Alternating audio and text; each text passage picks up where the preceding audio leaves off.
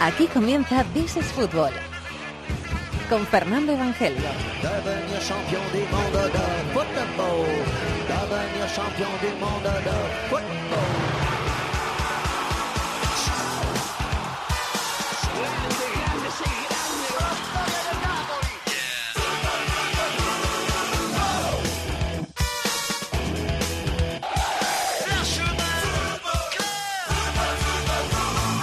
¿Qué tal? Bienvenidos al Rincón del Fútbol Internacional en la cadena COPE. This is Fútbol capítulo número 290, acercándonos a los 300 programas en la tercera semana de mayo, en la que entramos en final, definición de competiciones domésticas. Ya tenemos campeón en Inglaterra, que es el Chelsea, lo consiguió el viernes, teníamos campeón en Alemania, tendremos campeón próximamente en Italia y en Francia, y tenemos campeones en algunos eh, países de Europa más, y algunos de ellos protagonistas de esos equipos van a pasar esta semana por DC Fútbol. Unos lo han sido ya y otros lo van a ser pronto. Vamos a estar en América porque ha habido un Boca River. Eh, vamos a mirar algunas cosas curiosas con Tony Padilla. Y por supuesto, vamos a lanzar la pregunta, ahora mismo lo voy a hacer. La pregunta del concurso de Cooligan, el último concurso de Cooligan en DC Fútbol.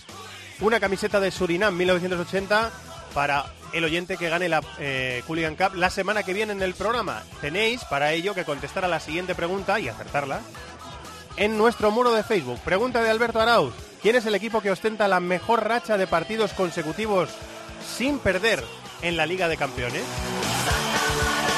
Las respuestas esta semana en el Facebook del programa This is Fútbol Cope. Cható en la producción. El gran Antonio Bravo en la dirección técnica que arranca el rincón del fútbol internacional en Cope que se llama This is Football.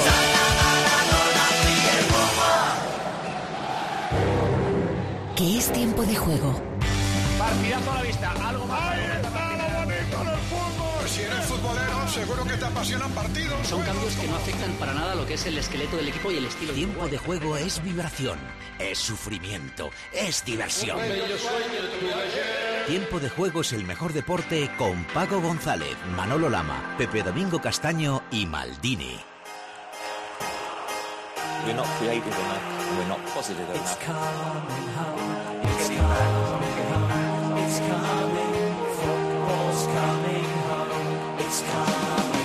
El viernes, un día muy poco propicio para la liga inglesa, gritó el Chelsea de Antonio Conte que ya es campeón de la Premier, después de ganar 0-1 al West Brom, con un gol de un héroe tan imprevisto como Michi Batshuayi. En septiembre, un batacazo en el Emirates provocó el cambio de sistema y de plan. Las piezas encajaron con 13 victorias seguidas y el camino fue tan sólido que terminó desembocando en el título como se esperaba. Con la tercera plaza de descenso destinada al Hull, que acompaña a segunda al Sunderland y al Boro, en esta última semana de competición se decide una plaza directa de Champions, que ahora ocupa el Liverpool, y una de previa, que ahora ocupa el City, aunque con un partido pendiente.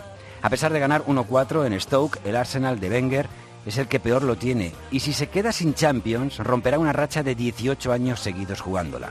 El United, que perdió con el Tottenham 2-1 en el último partido que vimos en el viejo Wat Lane, queda sin opciones de ir a Champions a través de la liga. Mientras el Everton, que quedará seguro séptimo, ya sabe que jugará Europa League, pasando por la taquilla de dos rondas previas.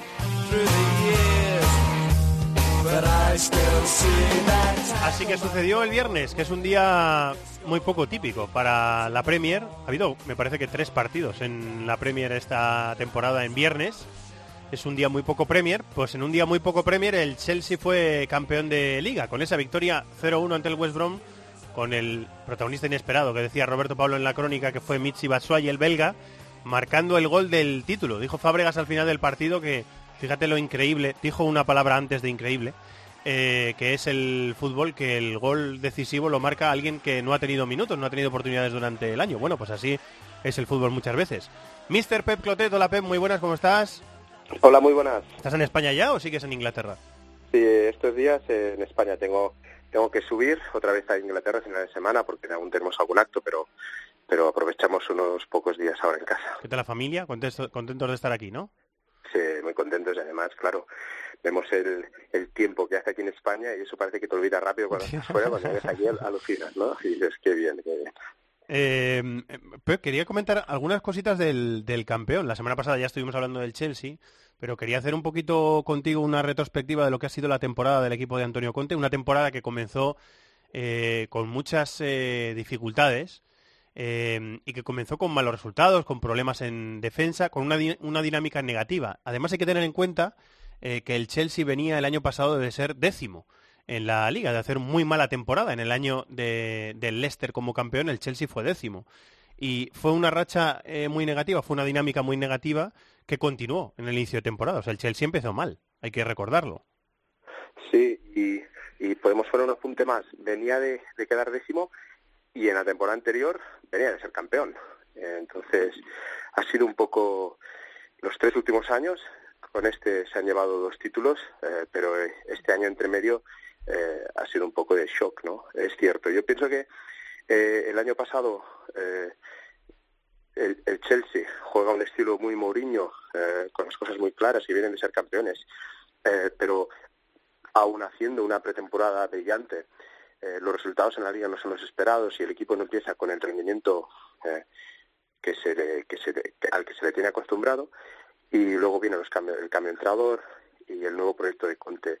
Al final, el proyecto de Conte empieza un poco al revés, empieza con una pretemporada, eh, con mucho trabajo y, parece que unos primeros partidos con algo de dudas, porque Conte mantiene el estilo de juego y el sistema que, que el Chelsea estaba usando, pero como habéis comentado, en septiembre se parte con el Arsenal, eh, vuelve a lo que ha caracterizado Conte eh, en su carrera como entrenador, a un sistema que él conoce muy bien y que evidentemente sabe transmitir muy bien, y, eh, el equipo empieza a ganar y vuelve a recuperar ese, ese tono de juego que, le hizo campeón dos años antes, ¿no? Y que evidentemente les pone un paso por delante de todos los demás. El otro día, después del, del título, Leí un artículo muy interesante en, la web de la BBC. Creo recordar que era Phil McNulty, uno de sus redactores jefes de fútbol, eh, en el que explicaba con mucho detalle cómo ha sido, eh, cuál ha sido la influencia de, Conte y cómo ha hecho Conte ese proceso de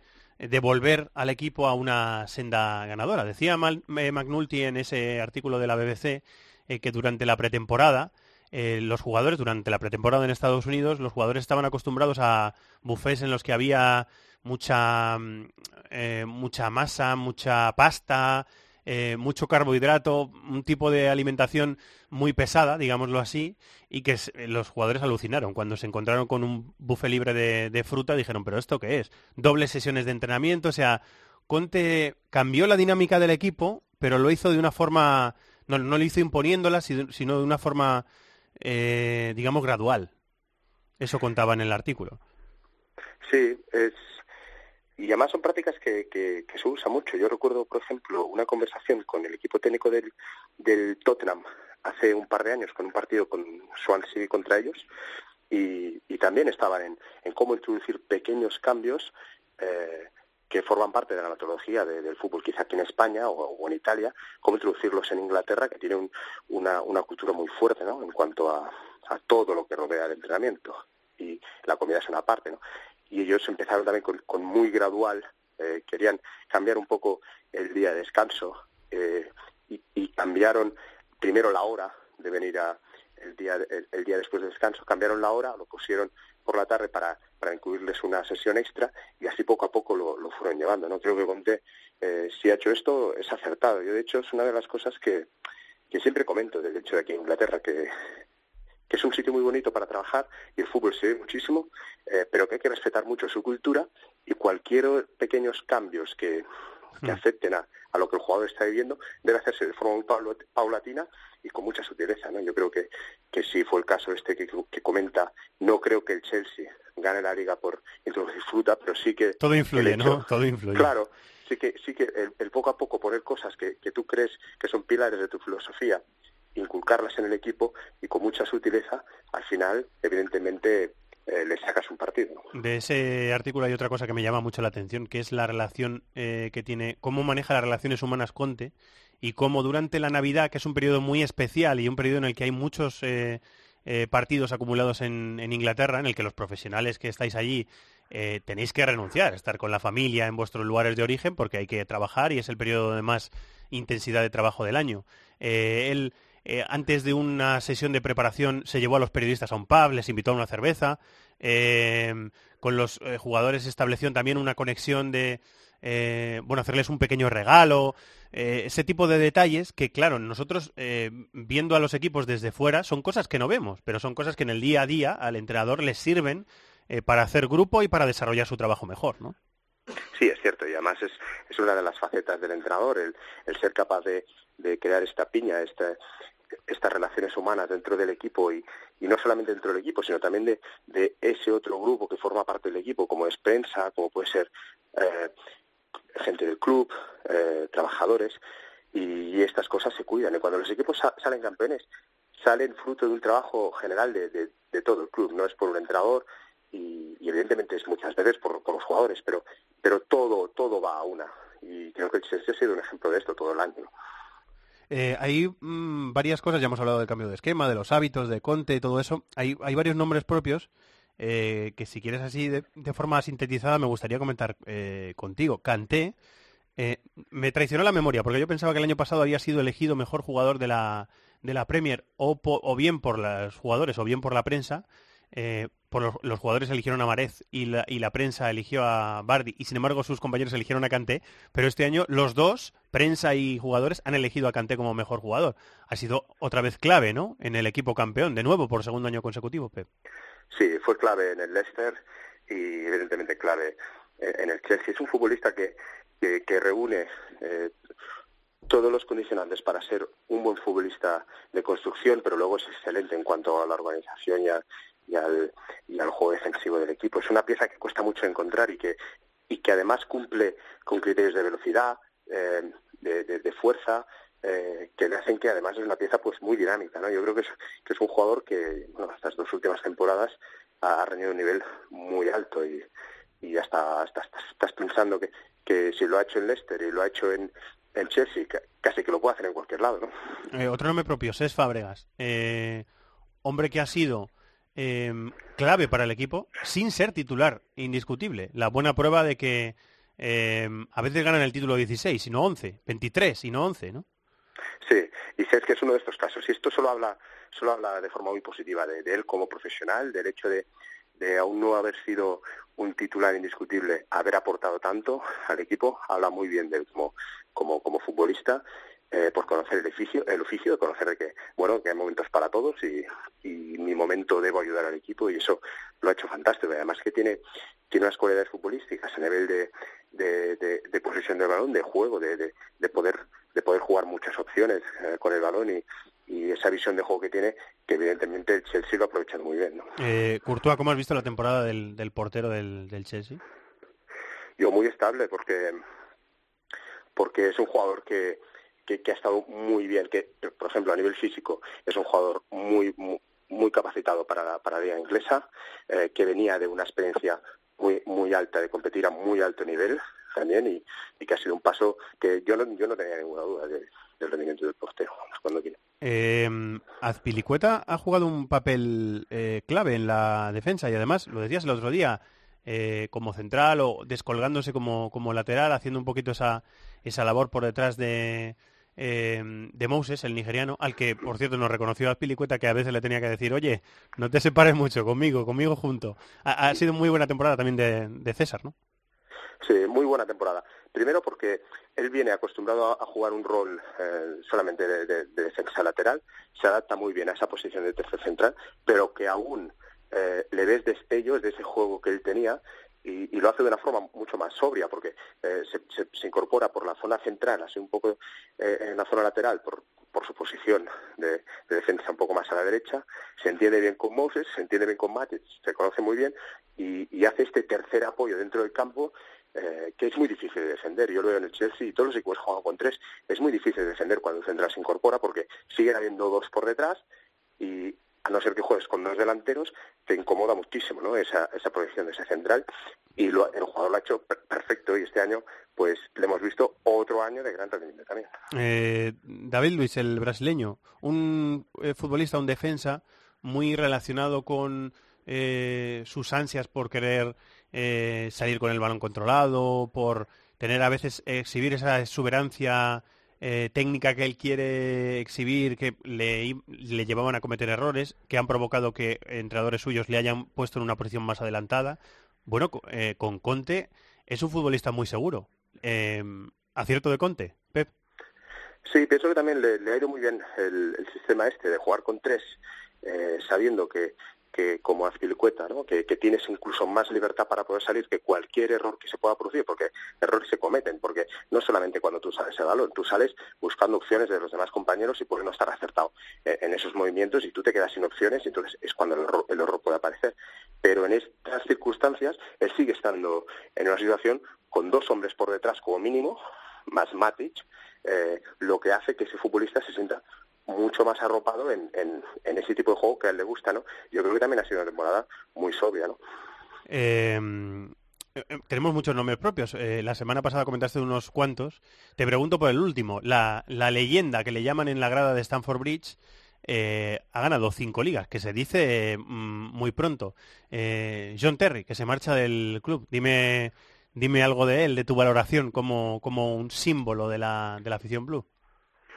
Mira, yo, y te puedo hablar cada vez que hemos competido ¿no? contra él y él estaba en el campo, eh, parecía que todo, que era el capitán del Chelsea, que todo pasaba alrededor de él eh, y con motivos, ¿no? Porque evidentemente tenía eh, tenía una capacidad, tiene una capacidad de liderazgo en el equipo muy grande, una capacidad de entendimiento con la grada, con, con los árbitros, porque porque se entienden, porque porque tiene ya esa profesionalidad ya construida a base de años y lo cierto que es un jugador eh, de mucha solidez, de muy buen nivel técnico y luego que eh, todos estos años de dedicación suya al club ha hecho que la grada le pague siempre con, con cariño ¿no? hacia él y evidentemente debe jugar un papel muy importante en el vestuario eh, por la experiencia y por, por la posición que ocupa de capitán, que en Inglaterra las posiciones de capitanes son, son muy importantes en los equipos. Y, y creo que este año pues eh, si se va del Chelsea, pues se va habiendo ganado estas cinco ligas eh, de mejor, mejor imposible. ¿no? El sexto título de liga para el Chelsea, analizado aquí en is Football, el equipo de Antonio Conte, por nuestro técnico particular, Pep Clotet, que siempre es un lujo escucharle. Eh, imagino que, Pep, tú estás seguirás informado de las noticias de Inglaterra y que estarán hablando mucho eh, de White Hart Lane, que ya están ya estaban las máquinas destrozando el estadio, no no le han dejado ni 24 horas después de ese último partido. Sí, tendrán prisa por hacer otra cosa. bueno, por hacer el nuevo estadio. Eh, que esas cosas las valoran mucho en Inglaterra. 118 años de historia de, un campo que ha sido mítico, que tú habrás visitado también, imagino, seguro. Sí, sí, sí, sí. Sí, sí, tenemos... Eh, mira, es un... Está muy bien en Inglaterra, por ejemplo, está muy bien organizado el sector empresarial del, del fútbol. Los estadios cuentan, las capacidades cuentan, porque evidentemente llenan. Eh, y poder mejorar un estadio, poder eh, incrementar la capacidad, pues le salen los números rápidos ¿no? en, Inglaterra y por eso que, que, muchos equipos eh, siguen, sigan esos pasos. ¿no? Sí, señor. Eh, bueno, seguir descansando y te seguiremos molestando hasta que terminemos temporada, si te parece bien. Pep. Muchísimas ningún gracias. Ningún problema, ningún problema. Gracias, un abrazo. Igualmente. Nos vamos, alterando un poquito el orden del programa, a Portugal.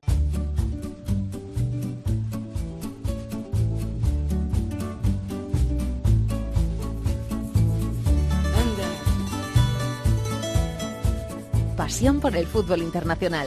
This is Fútbol en COPE. Quero destino que eu não creia no destino. E o meu fado é nem ter fado nenhum. Cantá-lo bem, sem sequer o ter sentido. Senti-lo como ninguém, mas não ter sentido algum. A Lisboa nos vamos a celebrar el título, celebrar sobre todo quien sea encarnado, claro. El título del Benfica, campeón de la Liga Portuguesa. Nos está esperando un protagonista, enseguida hablamos con él, pero primero vamos a visitar a Rui Viegas, eh, compañero de Radio Renascença de Portugal. Hola Rui, muy buenas, ¿cómo estás? Hola, buenas tardes. Eh, hegemonía total del Benfica en el fútbol portugués, el absoluto dominador del fútbol portugués, ¿no, Rui? Sí, es verdad. En los últimos eh, cuatro años eh, se ha procedido un cambio en lo que era habitual en Portugal. Eh, como sabes, antes de Benfica, un par de años seguidos han sido dominado el fútbol portugués por, por Oporto, más en los últimos cuatro años es posible ya decir, contando con el título de este año, que la hegemonía de, de, de Benfica en, fútbol, en fútbol portugués es de facto total y ahora uh, más con este inédito cuarto título de campeón, uh, tetra, como se está Sí. diciendo y, y- y gritando aquí por la calle uh, por muchos adeptos, mucha afición, el tetra de Benfica significa de facto uh, el- la hegemonía de, de- de Benfica en fútbol portugués. Eh, ¿Cómo es tu tocayo, Rui? ¿Cómo es Rui Vitoria? El, el entrenador de, eh, del Benfica, que parece un tipo serio, un tipo dogmático, un tipo muy instruido en, fútbol y muy tranquilo en el trato con los futbolistas. ¿Cómo es el entrenador del Benfica? Sí, este cambio de, en el fútbol portugués eh, ah, ha tenido dos figuras centrales. El presidente de Benfica, Luís Felipe Vieira, eh, que es casi un hombre de culto eh, entre los adeptos, la afición de Benfica, y otro, eh, Rui Vitória, un técnico sensible, eh, muy diferente de lo técnico que Benfica estaba acostumbrado, que te recuerdas eh, era Jorge Jesus, que agora está en lo principal rival de Benfica aquí en Lisboa, eh, Ujú.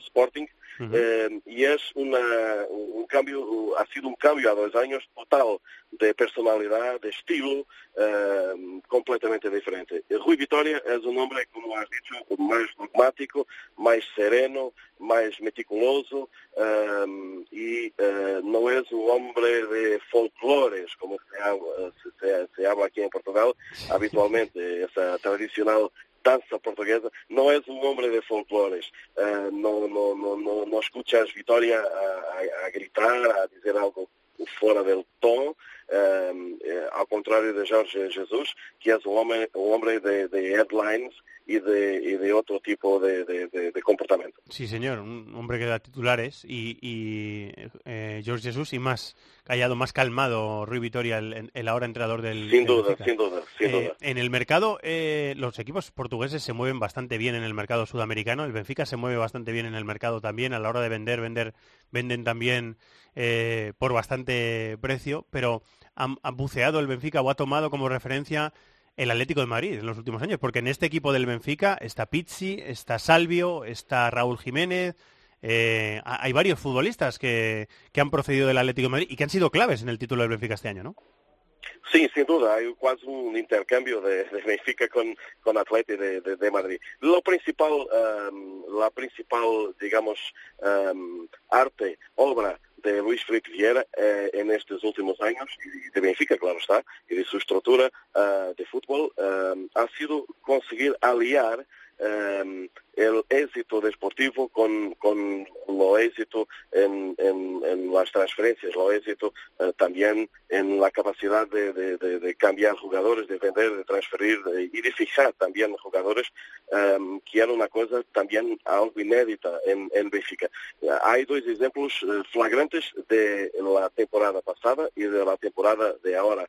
Por ejemplo, Benfica ha conseguido cambiar un chico, Renato Sánchez, que está en Bayern de Múnich, y está en banquillo de, de, Sí. de- de- Bayern Múnich Sí. por eh, más de 30 millones. Lo mismo con Gonzalo Guedes, que está en banquillo de PSG. Sí. Eh, Entonces, eh, mismo consiguiendo cambiar esos jugadores, Benfica mantiene aquí en Portugal, por lo menos, y también con una buena prestación eh, en la Europa, en la Champions, consigue mantener su nivel eh, eh, deportivo, su, su- performance.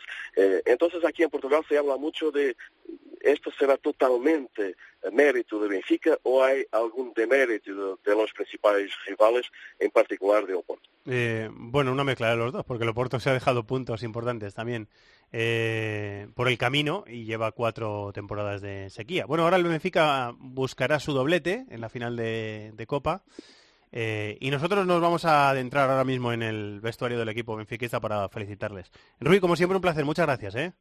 Un abrazo para todos, es un placer mío.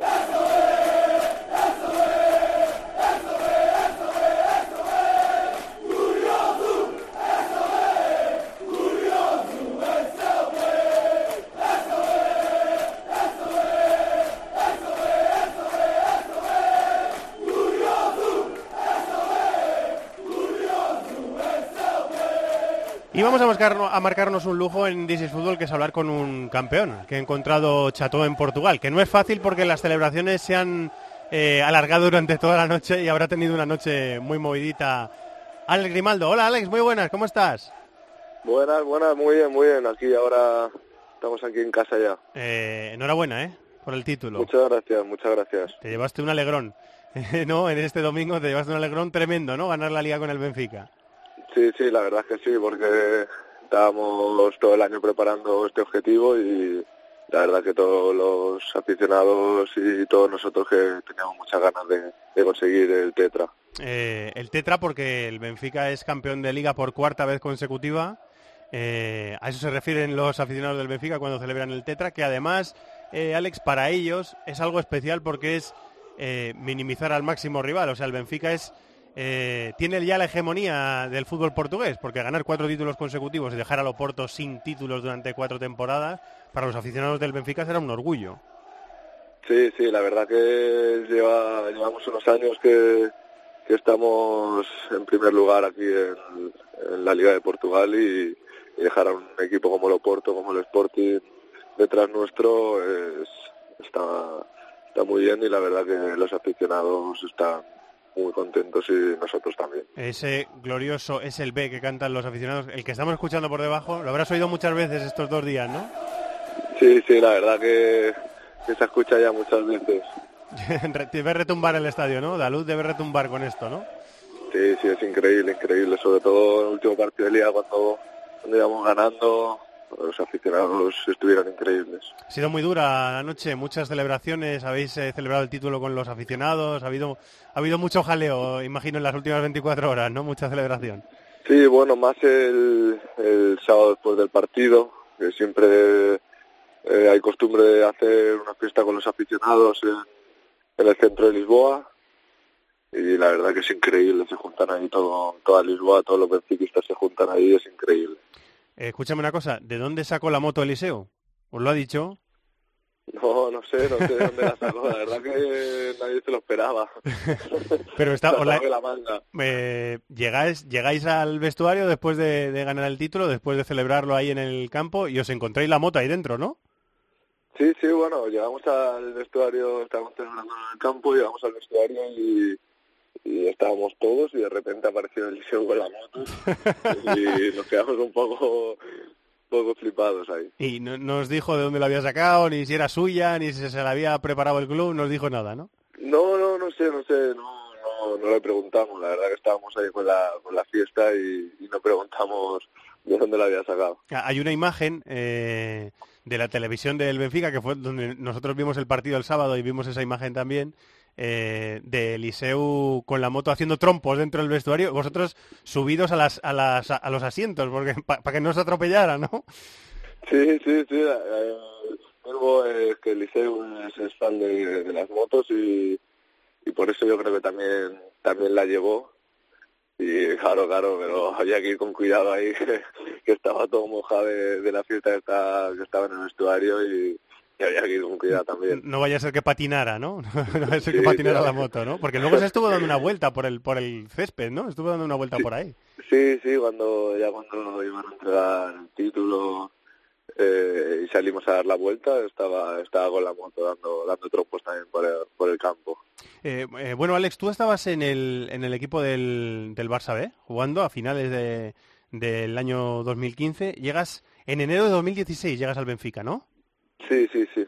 Eh, juegas unos partidos de, de, la pasada temporada, alguno de Liga, alguno de, de Copa, la final de la, de la Copa de la Liga la, la jugaste y la ganasteis.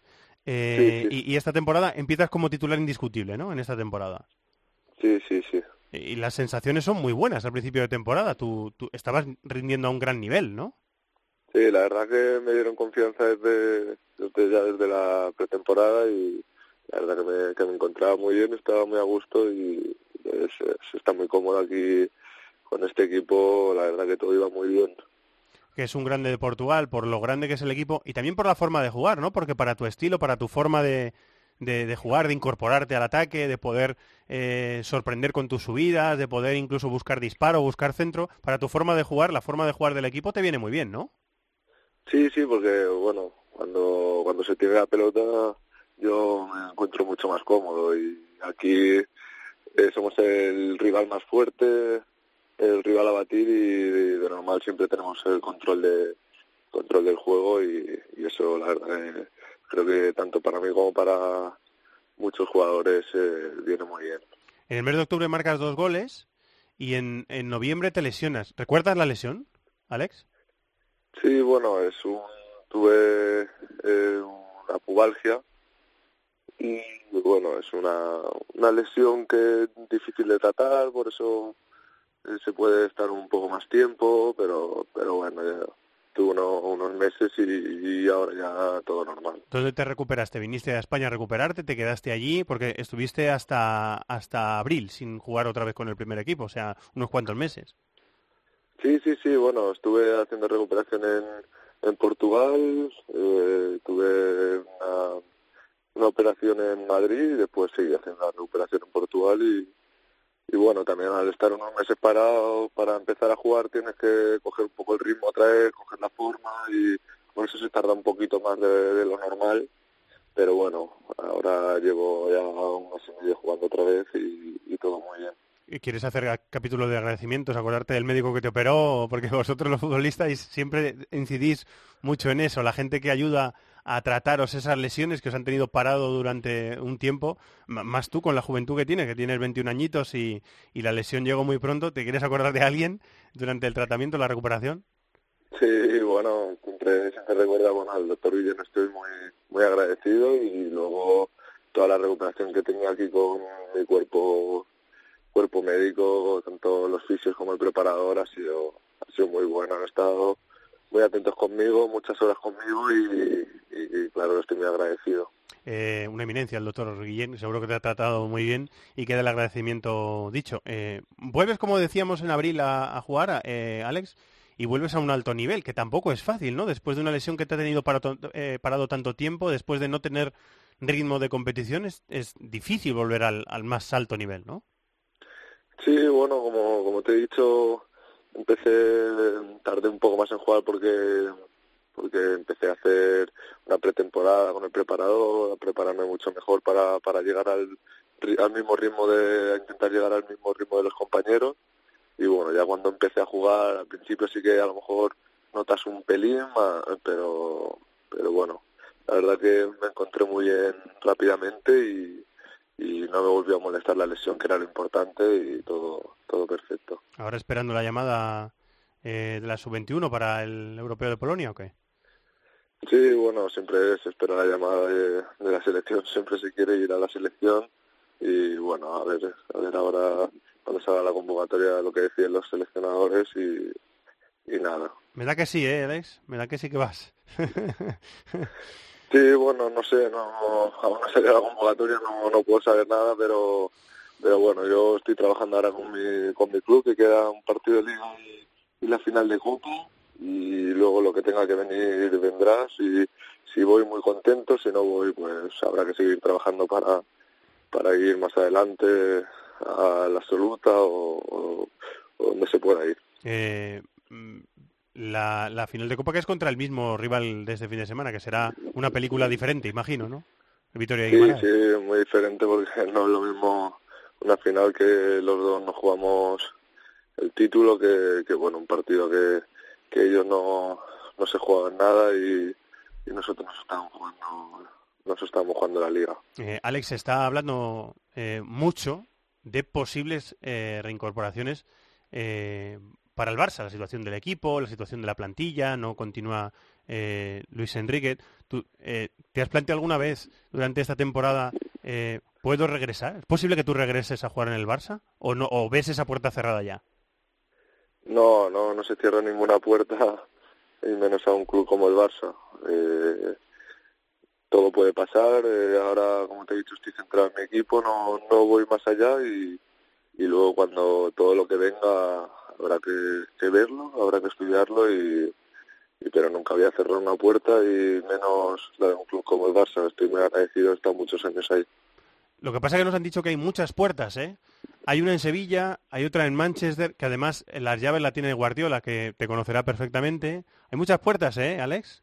Que se pueden abrir. Sí, bueno, no, bueno, salen muchas cosas, pero, pero bueno, eh, al final tienes que centrarte en, en donde estás ahora, que, es lo importante, y, y luego ir viendo todo poco a poco, pero, pero lo importante es, es estar centrado ahora para, para poder tener puertas o poder estar aquí a gusto. Eh, pero esas cosas a ti te, te, te, llegan durante la temporada en el tramo final. Guardiola te quiere, Guardiola está, está sonando para el Manchester City. ¿Eso te llega a ti o no? Bueno, se, se escuchan cosas, creo que, que todos los jugadores escuchan cosas, pero eh, no le da no le das importancia, porque si tuviese que dar Hombre, es, importa es importante, Alex, ¿eh? Es importante y es un orgullo, ¿no? Sí, no, sí, sí, claro, claro que claro que es importante, es un orgullo, man, pero lo que te digo es que tienes que estar centrado donde estás ahora, porque porque realmente es lo que te va a dar que esas puertas se abran o se cierren, porque si estás pensando más allá de, de donde estás ahora, es difícil. Eh, ¿Tú le conoces personalmente a Pep, Alex? Sí. Sí, sí, sí que lo conozco. Tuve, tuve el placer de, de conocerlo cuando estaba allí en Cambasa. O sea, tienes eh, buena relación con él, ¿no?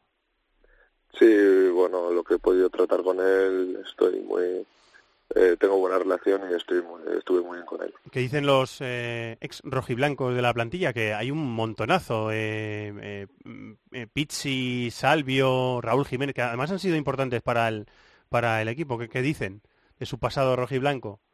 Que ya está pasado, no, ¿no? No, no, bueno, yo sí que hablo, hablo mucho con ellos porque también hablan mucho español. Eh, cuando llegas aquí te juntas con los que hablan español y, hablo mucho con ellos, están muy contentos.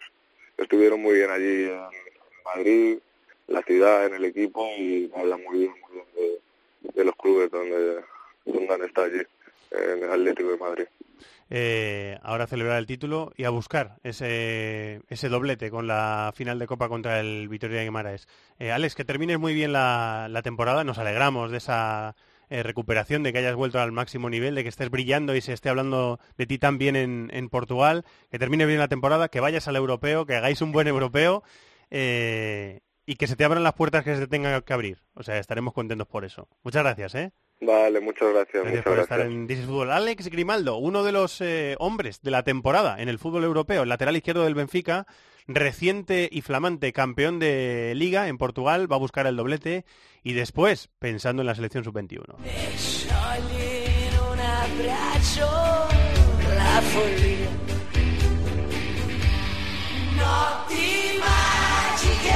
Necesitaba un empate pero no lo sacó. La Juve perdió 3-1 en el Olímpico y tendrá que esperar para ser campeona, mientras que la Roma recuperó la segunda plaza que horas antes le había arrebatado el Nápoles goleando 0-5 al Torino, con dos de callejón. Ahora, en cuestión de cuatro días, la Juve vuelve al mismo escenario para medirse a la Lazio en la final de Copa. La Lazio que perdió 3-2 en Florencia, tiene muy cerquita la cuarta plaza. El Atalanta, quinto, y el Milán, sexto, empataron a uno en Bérgamo y siguen apuntando a Europa. Aunque el equipo de Suso y de Ulofeu aún tiene la amenaza de la Fiorentina colocada a un punto. Algo más descolgado está ya el Inter, que después de destituir a Pioli volvió a perder 1-2 con el Sassuolo. Con Pescara y Palermo ya descendidos, el Crotone ocupa la tercera plaza de condena y tiene a un punto al Empoli, aunque tendrá que afrontar ahora la visita a una Juve que aún no ha alcanzado su objetivo. Escono i ragazzi e siamo noi. Redacción de Sport You, David de la Peña. Hola David, muy buenas. Muy buenas, Fer. El aficionado del Madrid que se sentara eh, ayer, que alguno habría, supongo, unos cuantos, se sentaran a ver el Roma Juve por la noche, el Roma 3 Juve 1, que a la Juve todavía la, la hace tener que esperar un poquito para cantar el airón de campeón. Eh, tampoco debe fiarse mucho de que la de ayer fuera la imagen del equipo que, que va a ver en la final de la Champions, ¿no? No, no, yo creo que, bueno, salvando que jugó Higuaín, que jugó Manchukic, que jugó Cuadrado, que quizá entre, aunque ya vimos que estuvo Dani Alves en la semifinal, eh, y bueno, alguno más, Bonucci, lo cierto es que el once fue bastante alternativo, y bueno, evidentemente se veía que la Juventus, eh, bueno, pues venía del esfuerzo de Champions, que tiene la final de Copa eh, a la vuelta de la esquina, y que, bueno, tiene todavía dos balas más que disparar, ¿no? Sobre todo la del Crotone en casa, que si le gana en un partido donde es muy superior, pues ya será campeón. Eh, lo que pasa es que llama la atención, mira, en el en el 11 estaba Pjanic también. Que, eh, sí, Pjanic, cierto, es verdad. Eh, o sea que es una mezcla de, de, titulares y de suplentes, pero claro, Eh, ayer decía Juanma por anoche en el tramo de tiempo de juego, a la Juve le han, le han metido tres, que es lo llamativo. Y la Juve ha perdido cinco partidos en la liga que son más de los que ha perdido el Nápoles, por ejemplo. Ese, ese dato sí que es llamativo, David. Sí, bueno, yo creo que hemos dicho a lo largo de la temporada que es verdad que esta Juventus, quizá en el tramo inicial sobre todo, no, no terminó de jugar bien. Yo creo que se ha vuelto a ajustar. es evidente que eh, Alegría lo ha hecho en el pasado, ¿no? A la lluvia le ha costado arrancar, al final ha habido fichajes nuevos, le ha pasado prácticamente eh, al, al, inicio de todas las temporadas y al equipo le cuesta, le cuesta rodar. Pero bueno, eh, también es verdad que la Roma es un equipo con potencial ofensivo, que tiene buenos jugadores, que, que además es un equipo que viene en una buena dinámica y que, y que se estaba jugando el segundo puesto, que no es tontería salvarse de esa previa de Champions. Entonces, entre unas cosas y otras, yo creo que se puede explicar el resultado y el hecho sobre todo de que la Juventus se siente campeón. En la penúltima jornada, Kievo, Roma y el Nápoles, donde te tengo Nápoles, Nápoles-Fiorentina. Son los dos el sábado. Los dos el sábado. ¿Cómo ves la lucha por Roma 81 puntos, Nápoles 80? ¿Cómo ves la lucha por la plaza directa de Champions y la de previa? Bueno, eh, la Roma tiene ventaja, ¿no? Eh, eh, evidentemente por el hecho de estar por delante en el marcador, por en la clasificación, perdón, y, y bueno, yo creo que el calendario a priori es más sencillo, ¿no? Kievo fuera de casa y, y lleno en casa es lo que le queda a la Roma eh, el Kievo ya está salvado y, por lo tanto por ahí la Roma se puede aprovechar, ¿no? Y aparte la Roma lleva una lleva muy buena dinámica, ¿eh? Yo creo que en los últimos 10 eh, partidos igual solo ha pinchado contra el Lazio en casa y, unos puntos que se dejó en casa contra el Atalanta, o sea que viene de una dinámica realmente buena. Así que quizás está un poquito por delante la Roma, ¿no? Pero bueno, de todas formas ya sabemos, ¿no? Eh, nunca se sabe. El Nápoles también una dinámica muy buena, le ganó el otro día al Torino con muchísima contundencia y viene también de una muy buena racha de resultados y, lo lógico es que saquen los dos los seis puntos, pero bueno, vamos a ver.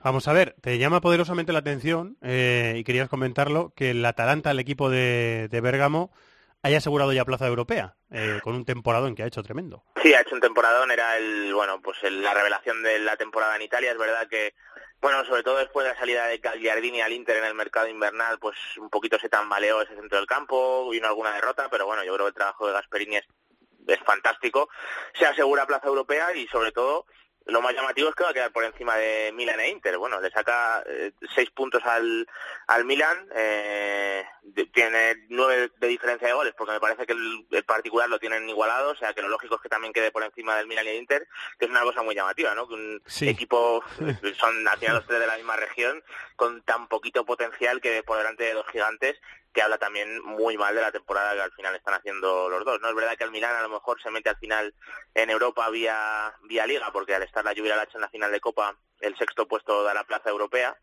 así que quizás se meta ahí el Milan, pero en cualquier caso la temporada de los dos es para olvidar. Sí, igual el, problema del entrenador, del, del Inter, perdón, no era el entrenador, destituyeron a Pioli y volvieron a perder, o sea que igual el programa está, el problema está más allá del, entrenador. Eh, bueno, hasta aquí Italia. La semana que viene, penúltima jornada, lo comentaremos. Y ahora vamos a tener un cibercafé con un acento muy alemán.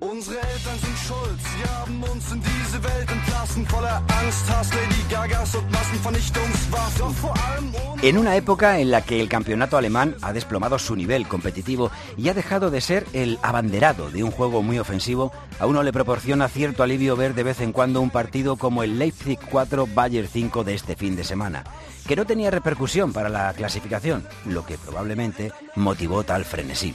Otra fabulosa excepción puede ser el Bremen 3 Hoffenheim 5, con el que el equipo informático alcanzaba en puntos al Dortmund, que empató a uno en Augsburgo. Dortmund y Hoffenheim lucharán en la última jornada por ver quién va directo a Champions y quién juega la previa entre Bremen y Augsburgo respectivamente. La otra gran miga del último día estará en la promoción por el descenso. Con Darstag e Ingolstadt descendidos, el histórico Hamburgo ocupa esa posición. Dos puntos por encima están Mainz, Augsburgo y Wolfsburgo, que aún se asoman al precipicio.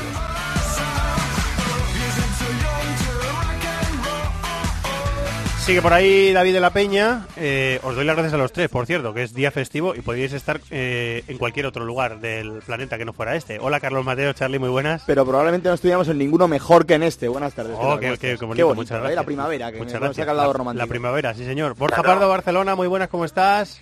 ¿Qué tal? Aquí San Isidro de momento no se celebra. Eh, ah, es tiempo, verdad, ¿eh? es verdad, es verdad. Que festivo. Dale, Estoy pensando yo en Madrid. tiempo, dale tiempo. Estoy dale pensando yo en Madrid, pero en Barcelona no es festivo. En Barcelona tenéis que currar como campeones. Como campeones. Eh, como campeones, el Bayern ya es campeón en Alemania. Mira que bien hilado. La semana que viene tenemos la última jornada.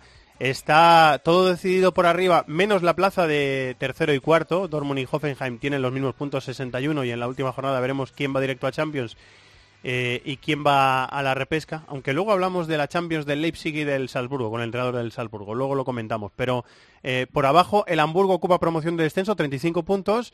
Y luego están Wolfsburgo 37, Augsburgo 37 y Mainz 37. Es decir, los cuatro están metidos en el, en el jaleo. El Hamburgo se ha ido salvando de, de bajar. Pero en un año de estos, como tontee mucho, le va a pasar Hamburgo-Wolfsburgo en la última jornada. Eh, David, o sea que está, está la cosa apasionante para la, último, la última fecha. No, yo, yo, yo creo que es uno de los partidos señalados el fin de semana que viene, ¿no? En el fútbol europeo. Eh, al final son dos equipos, es cierto que el Hamburgo es el histórico, pero el Wolfsburgo en las últimas temporadas ha estado en Champions, eh, tiene un potencial económico importante y, y ese enfrentamiento directo va a ser brutal. Vamos a ver porque el Hamburgo, eh, como tú decías, ha coqueteado con el descenso en las últimas jornadas. Recordamos aquel gol de Marcelo Díaz que le acabó dando la salvación. En una promoción, Y- sí. Sí, en una promoción. Y bueno, la verdad es que es, un partido precioso. Llama muchísimo la atención que, que equipos llamados a pelear puestos europeos se hayan complicado tantísimo. Por supuesto, el Hamburgo y el Wolfsburgo están ahí. El Leverkusen ha estado eh, hasta el final también ahí. O sea que llama mucho la atención. ¿eh? Estabas echando números, eh, Charlie, antes. El, la- el primer criterio de desempate en la liga alemana, igual que en la liga inglesa y en la liga francesa, es la diferencia general de goles. O sea, están todos metidos ahí en la, en la pelea, aunque alguno tenga una ventaja teórica por, por diferencia de goles, ¿no? Sí, alguno vive un poco mejor que otro, el caso del, del Mainz, por ejemplo, pero estábamos viendo la, la clasificación. Eh, al Hamburgo solo le vale ganar y eso vamos a ver cómo afecta al partido contra, contra el Wolfsburgo, ¿no? Porque cuando solo te vale ganar, tienes que hacer un buen partido, tienes que jugar un partido vistoso encima en casa. Eso les puede, les puede ayudar contra un Wolfsburgo, bueno, que ha hecho una temporada eh, bastante, bastante deficiente, ¿no? Es que 16, estaba viendo- derro- 16 derrotas el Wolfsburgo. no, ¿eh? pero es que además estaba viendo las, las cifras goleadoras que las tenía por aquí, las del, las del Wolfsburgo. Ha marcado 33 goles solo y 16 han sido de a, Mario uno por Gómez. parti- a uno por partido. Y 16 de Mario Gómez, ¿no? Sí. Que era un futbolista que muchos daban casi por, por defenestrado. Eh, a partir de ahí, pues bueno, se explica un poco el- la mala campaña del Wolfsburgo y lo que te comentaba. eh, una victoria del Hamburgo eh, deja todo en la diferencia de goles entre Mainz, Augsburgo y Wolfsburgo. El Mainz lo tiene muy cómodo, pero el Augsburgo y Wolfsburgo no. Y la historia es que el Hoffenheim que todavía aspira a la tercera plaza de la que, que le da acceso directo a la Liga de Campeones, tiene una diferencia de menos de cuatro goles menos que el Borussia de Dortmund, con lo cual tiene que ir a buscar una goleada, no Sí. le queda otro remedio y juega sí, sí. contra el Augsburgo, ahí puede Está estar bien, el de la cuestión. Está bien apuntado, sí. Esos dos partidos están conectados, el Hoffenheim-Wolfsburgo y el, y el Hamburgo-Wolfsburgo. Borja, ¿cómo lo ves tú? Eh, a ver, varios apuntes. El Hamburgo es un, habitu- un sospechoso habitual en las últimas temporadas. Muy habitual, podríamos decir. Muy habitual. Por historia, seguramente es el tercer equipo de Alemania. Es campeón de una Copa Europa, que no hay muchos equipos alemanes campeón de Copa Europa. Y anda como anda. Es algo crónico, enquistado. Llevan ya 5, 6, 7 años en un proyecto deportivo serio. Les mantiene a flote la masa social que tienen, el estadio que tienen, los patrocinadores que tienen, pero la plantilla es la que es y la regularidad es la que es. El Wolfsburgo es un caso bien diferente. Lo decía David. Hay que recordar que el Wolfsburgo en marzo del 2016, es decir, hace un año, se queda a un gol, que creo que lo tuvo Draxler en el Bernabéu, de acceder a semifinales de Copa de Europa. O sea, el dato es demoledor, porque es que puede bajar a segunda división un año después. En España esta historia ya la conocemos, pero la conocemos de equipos como el Celta, el Villarreal, la Real, que jugaron fase de grupos y al año siguiente bajaron. Pero ojo, es que el Wolfsburgo, repito, pudo jugar semifinales de Copa Europa. Sí. ¿Qué ha pasado? Hay una crisis empresarial muy gorda en Volkswagen que le ha pasado factura al equipo. Sí. Ya avisó la empresa automovilística que iba a hacer recortes, que iba a cerrar el grifo, pero la realidad es que ha sido un recorte muy, muy serio. A eso se une que echaron a Hecking, vino Valerian Ismael, lo echaron, han traído a Jonker y anda con el equipo como anda. Uno ve la plantilla de Wolfsburgo y entre nosotros nos explica cómo puede estar al borde del colapso y a punto de bajar a segunda división. Y hablando de segunda, el año pasado bajó el Stuttgart y el Hannover 96, van a subir 12 meses después a primera división. Sí, es verdad. Eh, Lo tienen ya prácticamente cerrado. Tendría que el tercero, que es el Eintracht de Brunswick, y que seguramente sea el rival del Wolfsburgo el, Hamburgo, tendría que ganar y recortar el golaveras, lo tiene muy complicado. Por cierto, ese Eintracht Braunschweig es el famoso equipo donde jugó Breiner, que lucía una camiseta amarilla con el logo de Jagermeister, que es un licor de hierbas muy fuerte. Sí. Es ese equipo que ya estuvo en Bundesliga hace un par de temporadas. Bueno, pues ese es probable que sea el rival, yo no sé cómo lo veis, yo creo que será el rival del Hamburgo, porque creo que el Hamburgo la presión le va a pasar factura. Creo que el hábitat de ir abocado a la promoción no lo gestiona mal, o sea, no lo gestiona nada mal porque tiene experiencia y creo que al final va a ser un Hamburgo en Brunswick el que va a decidir quién es el decimoctavo equipo en Bundesliga el año que viene. Sigue viendo un reloj eh, en el estadio del Hamburgo, Charlie, que cuenta eh, los segundos que ha pasado el equipo en primera división, que son todas las ediciones, el único que ha jugado todas las ediciones de la primera división alemana, el Hamburgo. esperemos que no se les pare. llevamos diciendo tres o cuatro años, a ver si va a ser, a ver si va a ser, a ver si va a ser, bueno, pues. Es que yo creo que, vamos a ver, evidentemente no tiene la plantilla de los equipos que aspiran a, conquistarlo todo en Alemania, pero tiene un equipo aseadido para no tener los problemas que tiene, ¿no? Pero es que esta temporada hemos visto, por ejemplo, meterse casi en el pozo al Leverkusen, ¿no? Que hasta la jornada pasada todavía tenía opciones de estar metido en la pomada. Eh, el Hamburgo ya se ha convertido en habitual de esto, pero yo creo, hombre, también es verdad que, por ejemplo, este año, por buscar a lo mejor algún algún elemento para explicarlo, la falta de gol de la Soga, que es un jugador que tampoco aporta mucho, pero sí aporta cosas, este año solo ha metido un gol, y bueno, eh, ya está acostumbrado a moverse en esto, y al final lo meritorio de todo es que con la temporada que ha hecho, Afortunadamente para ellos el Ingolstadt y el Darmstadt eh, no estaban al nivel del resto de equipos de la Bundesliga y llegan con opciones a la última jornada, que es algo por lo que mucho no, por los que muchos no hubieran apostado, ¿no? Y luego hablabais de la segunda división alemana, solo comentar, esto es off topic completamente, que el Karlsruhe ha descendido con 25 puntos, un equipo como el Karlsruhe, un equipo histórico, ha descendido y que puede meterse en la promoción, pero en la de descenso al, tercer escalón, el 1860 Múnich. O sea, que son eh, equipos que también están que le metió al Valencia fue un 7 7-0 en una Copa de la UEFA, el Calrue, ¿puede ser? 7-0, 7-1. Por cierto, el Calrue es el equipo que juega la promoción con el Hamburgo en 2015 y que salva a Marcelo Díaz, el chileno del Celta, con un gol de libre directo en el 90. Esa promoción de, mayo, junio del 2015 era Calrue, Hamburgo. Sí, señor. Eh, en el Hamburgo está Boywood, el hawaiano, está Aaron Hunt, está Lewis Holby, eh, está Kostic, eh, está Mabray, el central albanés, o sea, tienen no René Adler. No es un equipo peor por nombres, que algún equipo que esté en zona media, por sí, pero está, está metido otra vez en problemas. David, ¿te queda algo por decir? Yo voy a decir que no juega promoción el Hamburgo. Estaba... Bien, mojándose, mojándose. Ahí me mojo, sí, porque estaba, eh, perdía con el Schalke la última jornada 1-0, eh, empató en el 90 precisamente la Soga, ese gol le da opción a, salir de la zona de promoción, porque si hubiese tenido 34 puntos con la diferencia de goles que hay, estaría ya condenado. Y es una final en casa, o sea que yo, yo creo que, bueno, es un equipo histórico, vamos a ver, ¿no? Evidentemente el Wolfsburgo tiene muy buena plantilla, pero yo creo que puede ganar ese partido el Hamburgo. El sábado a las tres y media de la tarde, toda la jornada, última jornada de la Bundesliga, saldremos de dudas. David, muchas gracias, buen trabajo. Un abrazo. Muchas gracias, Borja. Un abrazo, que vaya bien. Charlie, muchas gracias por venir. Gracias, ¿eh? solo deciros que el Mainz tendría que perder como 10-0, 11-0 para meterse en el, el que menos... digo que está allí, pero que sería es, el, es el que menos opciones tiene, pero, pero bueno, que todavía no, sé, no, no, no, no lo dé todo por hecho por si acaso. Gracias, Charlie. Gracias a vosotros. El rincón del fútbol internacional en COPE. This is Football. Je poursuis ma route, je me perdrai pas, c'est comme ça. Vouloir à tout prix me changer. Et au fil du temps, monter ma liberté. Heureusement, j'ai pu faire autrement. J'ai choisi d'être moi, tout simplement. Je suis comme si, et ça me va. Dijo la cuenta del Mónaco en Twitter, en todos los idiomas que tiene, que tiene cuenta en francés, tiene cuenta en español, tiene cuenta en portugués de Brasil, y creo que también en italiano, eh, que son oficiosamente campeones. Y es verdad, son oficiosamente campeones, porque están a punto de conseguir el título, pero matemáticamente no se le puede llamar al Mónaco campeón todavía. ¿Verdad que no, Alen Valnegri, compañero de Binesport? Muy buenas. Muy buenas tardes. No, todavía no, todavía no, pero Hay que ser serios ¿eh? y rigurosos y, todavía no, todavía no. Hay que, hay que ser pragmático como, como Jardim, ¿eh? como Jardim, ¿eh? quedarse ahí hasta que eh, que no sea que no sea oficial pues seguir trabajando tienen que recuperar este partido frente al saint que se jugará el, miércoles así que tienen que sacar un punto en dos partidos el último lo juega en, en Rennes ¿eh? un equipo que no, juega más nada que no tiene ninguna ambición, así que sería, sería un terremoto ver el Mónaco perder esos dos partidos. eh, para mí es ya campeón. Sí, le saca 17 goles al Paris Saint Germain. Tiene dos partidos que jugar esta semana.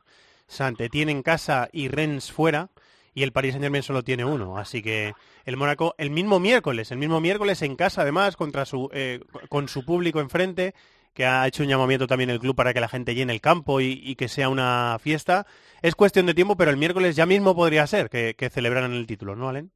Sí, sí, totalmente. Y además la- el rival que llega al final es Saint-Etienne, que está totalmente a final de ciclo, ¿eh? que el pues eh, eh, dejará el club el club verde, así que hemos visto ya ayer eh, frente, al, frente al París, eh, Paris Saint-Germain, un 0 a 5, un equipo que ya no, no está con la, con la cabeza. En cambio el Mónaco, siempre hemos tenido duda, ¿eh? son meses que tenemos duda sobre, sobre la frescura, sobre cómo iba a gestionar este, este final de, de temporada con la acumulación de, de partidos y sábado dio, eh, ayer dio otra otra demostración que el equipo eh, el equipo está bien está en, en, en esta clásica dinámica positiva de los equipos eh, ganadores eh, y solo un terremoto podría quitarle el título el merecido título al, al Mónaco Eh, Alen, habrá tiempo para hablar de esto, pero eh, a esta hora, con las cosas como se están dando, con los movimientos que se están produciendo en el Paris Saint Germain, el director deportivo dimitió y ha habido cambio en esa en ese sentido en el club. Se habla mucho de Kluivert, se habla mucho de, de, de Emery. Eh, ¿cu- ¿Cuál crees que será el futuro a corto plazo del técnico español? Bueno, dependerá de la final de Copa, porque en caso de derrota en final de Copa no creo que eh, seguiría, esto lo, lo tengo lo tengo por eh, dado por hecho. Luego, pues eh, habrá que evaluar, ¿eh? si, si recordemos, Blan el año pasado había renovado un par de semanas antes eh, de estar de ser destituido Es al final de, de temporada. Así que a nivel de comunicación eh, el club es bastante bastante secreto, es bastante mi- eh, misterioso y no se sabe, no se sabe muy bien. Por las informaciones que me llegan, normalmente tendría que seguir Emery, pero para mí depende de la final de Copa, porque si pierde la final de Copa con el, con el Angers, eh, a esas alturas se podría que decir que el, proyecto ha fracasado Pa- Pasa que, totalmente. pasa que ganándola, incluso ganándola Alen, el 6-1 contra el Barça y perder la liga son son eh, mm, son los son son eh, piedras muy pesadas encima del equipo. ¿eh? Beh, mm, más que sí, el 6-1 sí puede ser considerado un, un accidente, algo que a lo mejor en los próximos 30 años de la Champions nunca lo, lo veremos eh, lo veremos más. Pero perder la liga duele, porque perder la liga, ¿qué ha sido el problema? El problema ha sido que el Mónaco ha sido más constante. Eh, hemos visto algunas fases de la temporada donde el, el París al inicio de temporada, donde se le podía también eh, atribuir al cambio de técnico, al cambio del modelo de, juego, eh, las intenciones que tenía eh, que tiene una, una Emery que no acababa de asimilar bien el, el equipo, pero después, final de noviembre, inicio de diciembre, crisis también de, de resultado que le cuesta a la liga, porque desde enero Paris Saint-Germain tiene un excelente, mm, un excelente rendimiento y lo que pesa son los dos puntos en los enfrentamientos directos frente a Mónaco y, y Nizza. No ha sido capaz de ganar al top 3 de la, de la liga este, eh, este año. Así que hay muchos argumentos eh, en de favor de, de, una, de una Emery. A ver si le, dan una temporada más, si tienen la paciencia de lanzar el proyecto, si dibujarán una plantilla también más con las ideas eh, del técnico del técnico vasco, pero se sabe que en esos clubes eh, la, la, la victoria la victoria manda. Cuando tú no, no ganas, pues eh, normalmente la, eh, lo normal es perder tu trabajo. Blanc se puede interpretar de varias formas eh, su, su despido el año pasado, pero había ganado todos los títulos a nivel nacional y pasado por encima a todos los equipos. Así que hizo este error en City con salir con la defensa a tres, queriendo innovar en un partido decisivo cuando tenía la posibilidad de meterse en semifinal de, de Champions. Eh, La, la ocasión era propicia el año pasado, pero le costó el, post, el puesto. Ahora habrá que ver, Emery tiene todavía un año de, de contrato, dependerá mucho del director deportivo que, que llegue también. Bueno, pues eh, lo veremos, lo descubriremos los próximos eh, días. Alen, buen trabajo esta semana, te escuchamos, un abrazo. Gracias, un abrazo, adiós.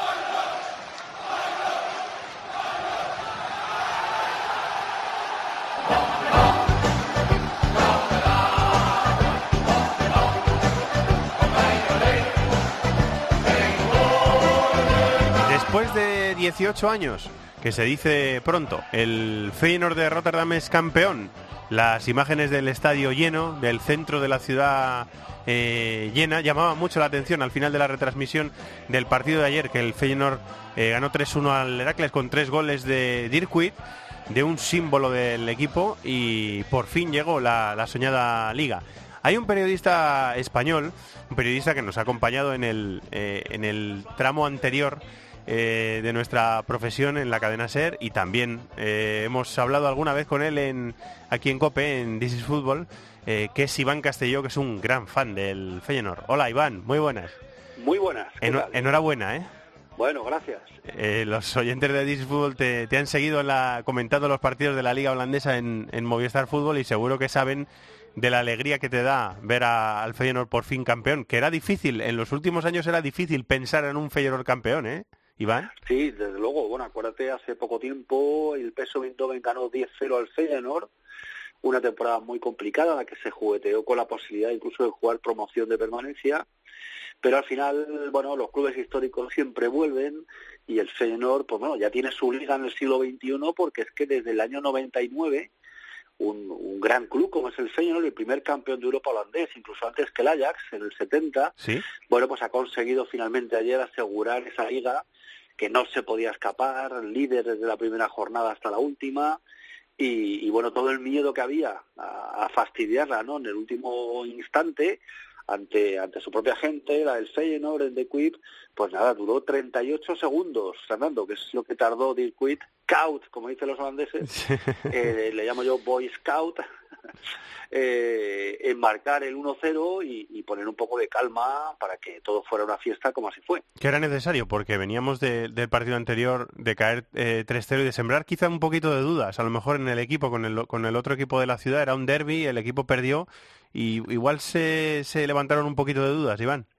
Pues sí, porque bueno, al Señor le acompaña un poco pues ese victimismo o esas faenas de última hora que, que bueno, que jalonan la historia de clubes así un poco especiales como es el Feyenoord. Tenemos otros ejemplos de clubes así poco dados a ganar en último momento por todas las ligas del mundo. El Feyenoord es uno de esos. Entonces sí, la verdad es que había muchísimo miedo a fastidiarla contra el Heracles pero ya te digo que en 38 segundos la cosa ya empezó a ir muy bien con, con el gol de Quit, el primero de ellos, luego pronto llegó el segundo, en la segunda parte un penalti muy claro por agarrón a Jorgensen, pues al final es el, el, el 3-0, luego el gol del Heracles, no te digo yo que con el gol del Heracles eh, eh, hubo un poco de repetición. no fuera a ser que se empatara tres y se perdiera la liga eh, de manera dramática. Sí, se, lleva dentro, se lleva dentro, eso es lógico también. Que se, que se despierte que se despierte ese miedo es lógico también. te iba a preguntar, Iván, si el, el secreto del éxito empieza por Giovanni Van Bronjos, que no, no tenía experiencia como, como entrenador profesional, coge al equipo, esta es su segunda temporada, y, y ese, él es el que le ha, le ha dotado de solidez eh, que ha hecho un equipo compacto con un equipo que no lo era, ¿no? Efectivamente, es un, es un, es un equipo con firma de entrenador. Desde luego, además, eh, Gio ha sabido evolucionar él mismo. Por la primera temporada, con mucho miedo a que el balón rondara su área, el equipo se dedicaba a los pelotazos, a sacarse el balón de encima, a intentar encontrar ahí un delantero arriba que pudiera bajar el balón.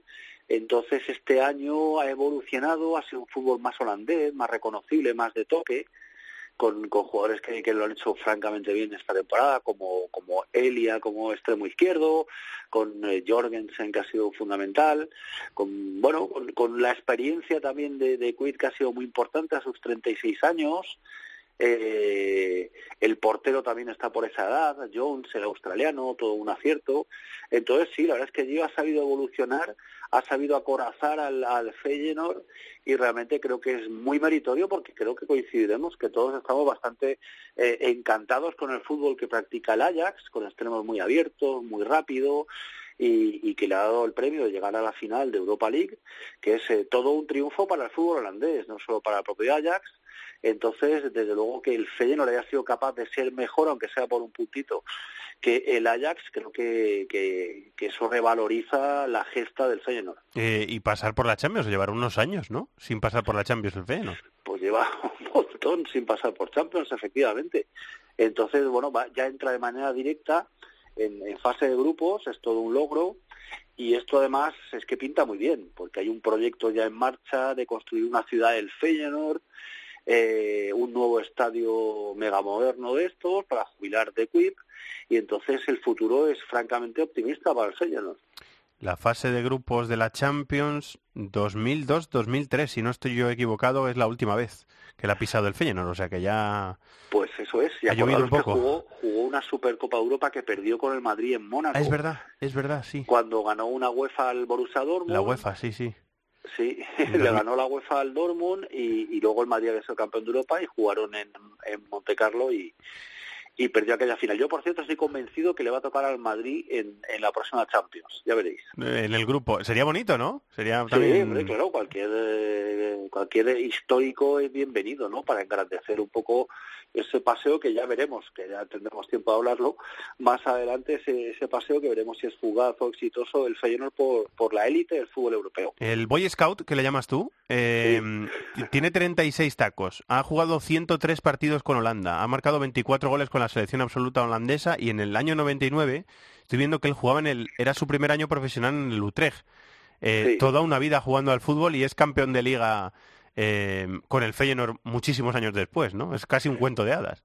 Sí, para él, eh, fíjate, es su segunda liga. Es que no ha ganado tanto eh, Quid porque la otra liga la conquistó con el Fenerbahce en Turquía y ese es, eh, la, su segunda liga en todo su palmarés porque en el Liverpool bueno, le tocó una época de un Liverpool menos ganador de lo habitual y, y es así. En la luego, primera época del Feyenoord tampoco ganó la liga, porque él estuvo tres No, años no, en, en la primera época. Tampoco. Entonces, eh, digo que ha sido su primera liga. De hecho, ayer era el que lideraba los festejos, el que se bajó a los niños al terreno del juego. Él es un ídolo muy querido en Holanda, porque aparte eh, ejemplifica eh, el, el- el futbolista más deportista posible, ¿no? Porque realmente no ha tenido incidentes con rivales, con nada, es un profesional espectacular y es alguien muy querido en Holanda.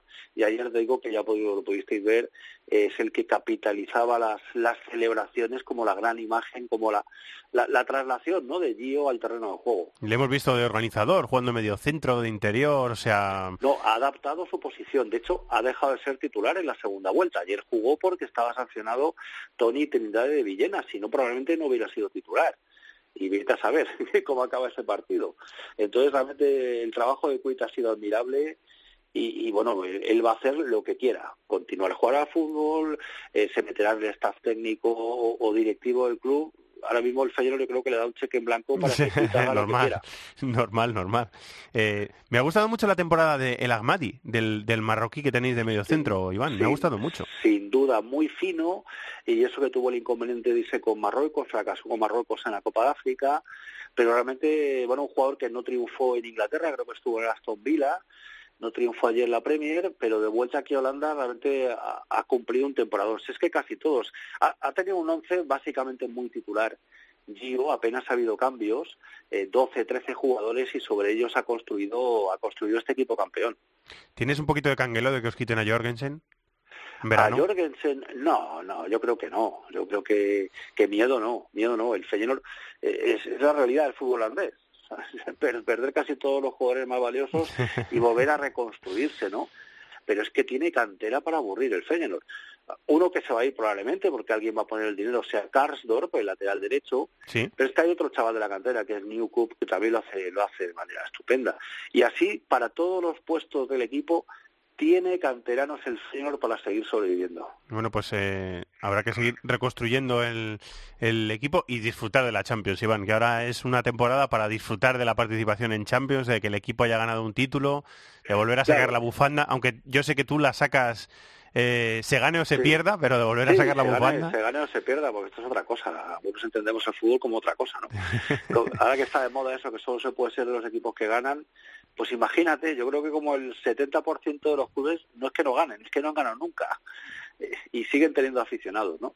Bueno, pues el Feyenoord lo ayer está muy bien, pero aunque hubiera perdido la liga, eh, ahí seguiríamos todos los Feyenoorders, que por algo se nos llama como Head Legion, la Legión, y ahí seguiremos siempre animando pues, eh, a nuestro equipo. Eh, no, hablando de tu equipo, no me resisto a preguntártelo, ¿a ti te gusta la mudanza a la, a la peineta o, o, eres más nostálgico? ¿Prefieres ahora quedarte en el Ahora hablamos de la Leti, yo estoy encantado con, con un estadio nuevo, con comodidades, ir tranquilamente al baño, a pedir un bar, que tengas incluso escaleras mecánicas, ascensores, eh, yo creo que, que es irresistible el paso del tiempo y el fútbol evoluciona por, por eso, ¿no? Por ahí, por ahí pasa el fútbol moderno, por tener buenos recintos eh, mucho más modernos, con más capacidad, con más comodidades. Yo no hago un drama de, de, que se acabe la etapa en el Calderón.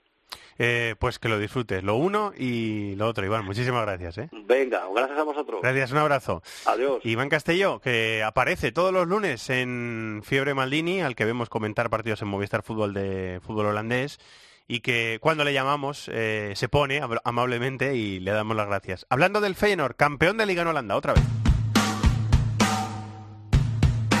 Pasión por el fútbol de todo el planeta.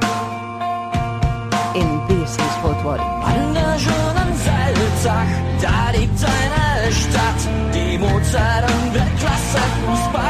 Han terminado muchas ligas, están terminando muchas ligas y una de ellas, eh, que ya se ha resuelto con su campeón, es la Liga Austriaca. Tenemos eh, y hemos tenido ya varios españoles eh, jugando y en este caso entrenando al Red Bull Salzburgo, que se ha proclamado campeón de la Liga Austriaca. Queríamos felicitar a su entrenador, Óscar García Junyent, que además ha sido comentarista de la cadena COPE recientemente. Hola Óscar, muy buenas, ¿cómo estás? Hola, ¿qué tal? Muy bien. Felicidades, ¿eh? Muchas gracias. Eh, por la alegría del, título, que además es un título que el club ha ido ganando en los últimos años, o sea, era casi una, una obligación, ¿no? Ganarlo, o sea que un poquito de alivio también, ¿no?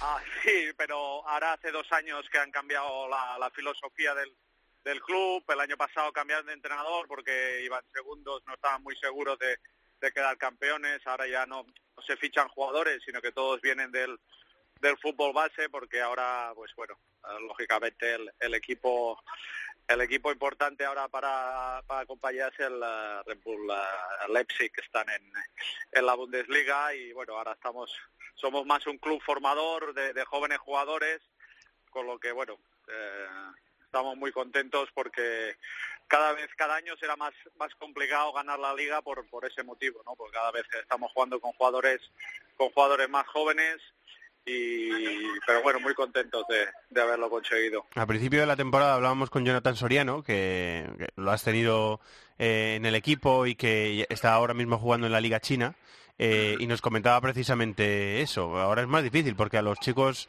a los jugadores muy muy buenos se los llevan al equipo de Alemania eh, y nosotros tenemos que un poco em, acostumbrarnos a esta nueva filosofía mm, no, no sé si, eh, aparte de tu labor de, de, organizador del equipo, de entrenador, eh, también es un poco labor psicológica, de formador, de chicos que están empezando, ¿no? También es un poco un reto en eso, ¿no? Sí, a ver, es, eh, es un reto para mí porque cada seis meses tengo que reinventar al equipo, volver a construirlo, porque de principio de temporada se fueron nueve jugadores. O sea, no es normal que en un equipo a lo largo de la temporada nueve jugadores se vayan. Y claro, normalmente se van se van los mejores jugadores, con lo que cada vez tienes que subir gente, gente más joven y empezar otra vez de cero con ellos. Pero bueno, también los otros que se quedan ah, les obligamos así, entre comillas, a dar un paso más, a dar un paso al frente y ser la referencia de, del equipo. Las referencias ahora son jugadores que tienen 23, 24 años, que son los veteranos. Eh, tendrás eh, gente, por supuesto, dedicada a eso y gente en el cuerpo técnico que te, que te ayude mucho en, ese, en esa labor, eh, pero te toca mucho ver a los equipos de base, a los equipos de categorías inferiores, te toca mucho pegarte panzadas de ir a campos a ver a, ver a los equipos base. Sí, lógicamente tenemos el, el filial en segunda división que está jugando con jugadores de 16, 17 años, que son los que, bueno, pues a mitad de temporada ya han subido dos o tres. Ah, hay tres tres entrenando siempre con nosotros de los que ganaron la Youth League y hay uno que siempre, siempre es titular con nosotros. sabemos que nos tenemos que nutrir de estos jugadores porque ahora la filosofía del club pues va en esa dirección. Em, sé que los entrenadores tendéis, eh, Oscar, y, y me parece también muy lógico que lo hagáis a eh, focalizar en el grupo, a no eh, focalizar mucho en las individualidades, pero si te, si te preguntara eh, qué futbolistas eh, de, tu, de tu equipo han destacado más en esta temporada, ¿a quién me, des- me destacas más? ¿A quién, ¿De quién has estado más, no voy a decir orgulloso, pero ¿a, quién destacas más de, de- esta temporada de tu equipo? Bueno, como te he dicho antes, los mejores jugadores se, se, se fueron, se fueron en, en, ah, en, ah, ya al principio de temporada. Ah, cuatro jugadores que se han ido a, a la Bundesliga, estaba Navi Keita el año pasado, que ahora está triunfando en el Leipzig, Upamecano, un chaval de 18 años, El central francés, sí, sí. sí, que también que también se ha ido allí. Lógicamente la pérdida de Jonathan Soriano también la notamos mucho porque era un jugador que te aseguraba un gran número de goles y que quedaba Pichichi. Por ejemplo, ahora eh, nuestro mejor goleador va, va al quinto en la clasificación general de goleadores. Con lo que te puedes hacer una idea lo importante que era para, para nosotros eh, Jonathan Soriano. Y, y de los que se han quedado hay dos o tres jugadores pero que tienen todavía 18 años, pero estoy convencido de que el año que viene no ya no estarán con nosotros. ¿Qui- ¿Quiénes son o no me los quieres chivar porque... Bueno, por respeto, por respeto a los otros, ¿sabes? Por respeto a los otros que todavía están, te puedo decir de los que se han ido porque ya no están, pero pero respeto mucho a todos los jugadores eh, Sí, que tengo y no me gusta destacar destacar, sí que te puedo decir que hay, que hay dos de 18 años que lo más seguro que el año que viene ya no estén con Eh, nosotros. Eh, la, la siguiente estación es la, el, el gran reto de, de este club, del Red Bull Salzburgo, que es meterse en la Champions. Pero claro, con esa filosofía y mirando más para el equipo de Alemania, eh, será mucho más difícil, ¿no? Sí, bueno, el dueño ya ha hecho ya ha hecho unas declaraciones diciendo la verdad, que la verdad que es más un sueño que una realidad que es así, pero bueno, nosotros tenemos la obligación y las ganas de luchar hasta el último momento. Esta pasada temporada estuvimos a tres minutos de clasificarnos y la temporada que viene pues ah, lo volveremos lo volveremos a intentar. Es más realista intentar luchar para entrar en la Europa League que no en la Champions, pero bueno, pues tenemos que pasar tres rondas pero por nosotros no, no va a quedar, pero siempre tocando los pies con el suelo, no puede ser nunca una obligación con el cambio de filosofía, pero sí un sueño. Se está hablando mucho, Óscar, de eh, esa normativa de la UEFA eh, que prohíbe a, a dos equipos de un mismo propietario eh, participar en una misma competición. Es el caso del, del Red Bull Leipzig y del Red Bull Salzburgo. ¿A vosotros os han dicho, te dice algo la propiedad sobre eso o te ha comentado Me han algo? dicho no? que todavía no se sabe que, que la UEFA se va a pronunciar a finales a finales de este mes. A finales de este mes. En teoría sí, en teoría, en teoría sí, porque ahora ya saben que nosotros nos hemos clasificado para, para las previas y que el Leipzig seguro también ah, se ha clasificado para para jugar la Champions League, la fase de grupos y, dice que la UEFA lo va a decidir. El club está trabajando en ello desde desde hace tiempo ah, y bueno esperemos pues que, que la UEFA dé dé el visto bueno para que podamos jugar. Eh, pero todavía no se sabe si qué, qué equipo se sacrificaría por el otro o A cuál- ver, por, por ley, por ley el que queda primero tiene prioridad, pero bueno, o sea que tendríais vosotros prioridad sobre el, Sí, sobre el sí, pero Red Bull Leipzig. sí, pero dudo mucho que pase. Eh, bueno, que a lo mejor a, lo mejor la, la- la mentalidad de la propiedad es otra es, es otra cosa, ¿no? sí, seguro.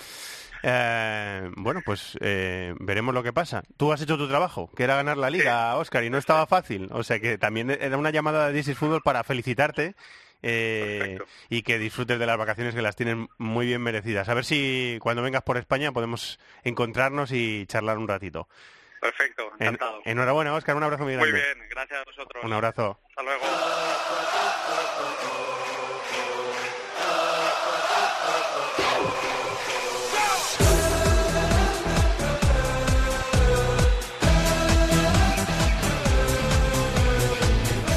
Pasión por el fútbol internacional. This is Fútbol en COPE.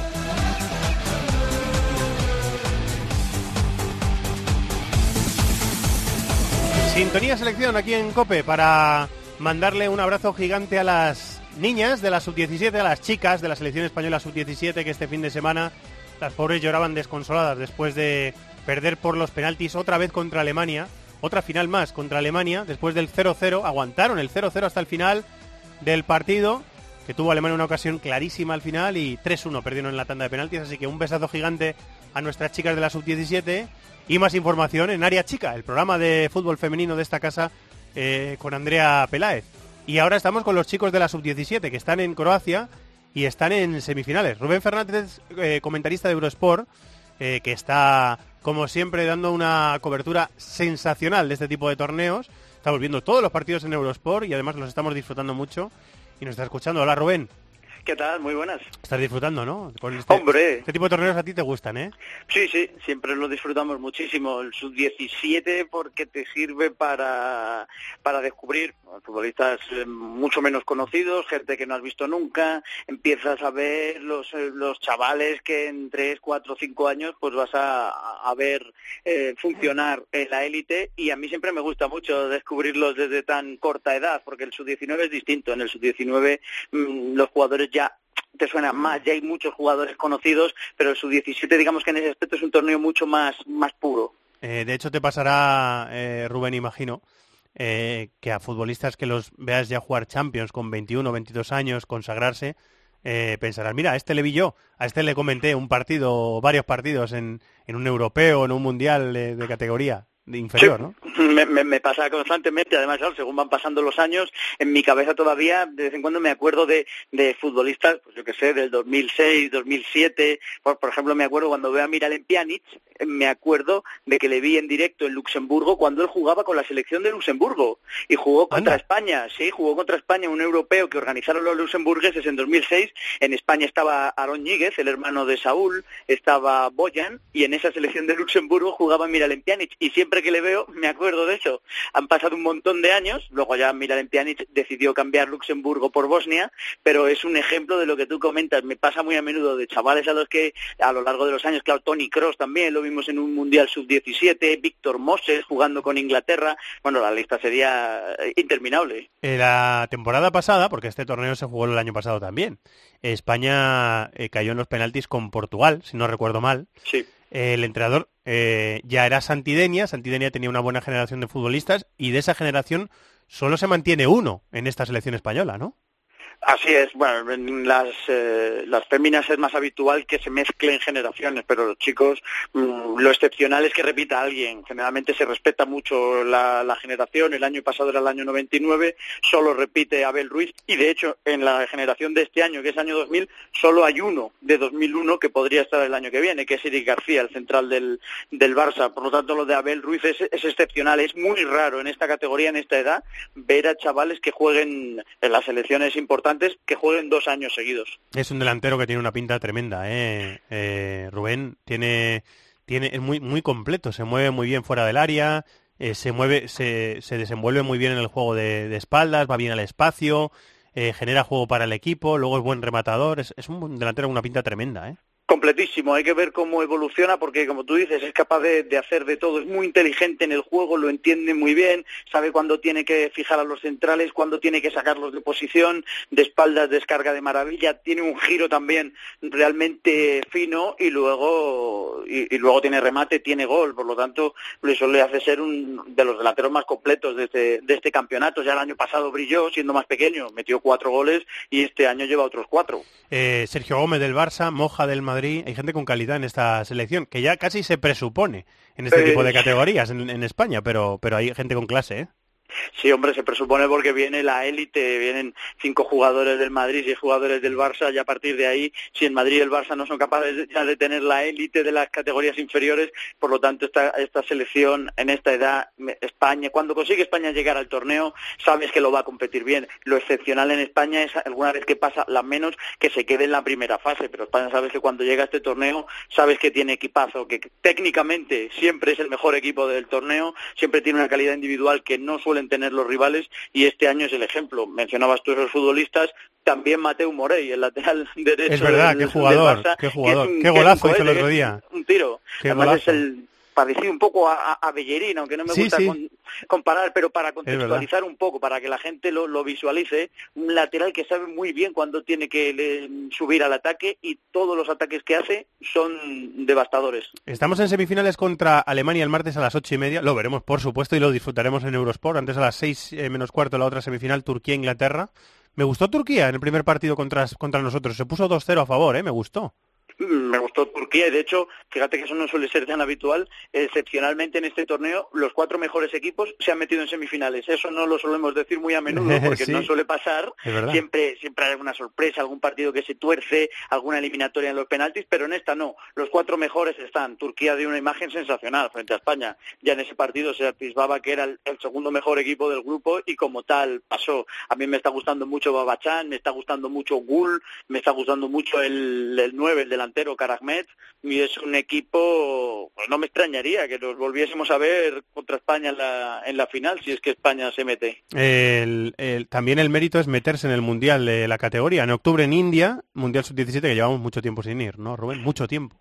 Casi más que pelear el título, que es importante, pero para mí era prioritario ir al Campeonato del Mundo. España había faltado a los tres últimos desde 2009. Son muchas generaciones que se quedan sin ese punto competitivo que te da una cita mundialista. Es importante foguearte también contra los equipos asiáticos y sobre todo contra los sudamericanos.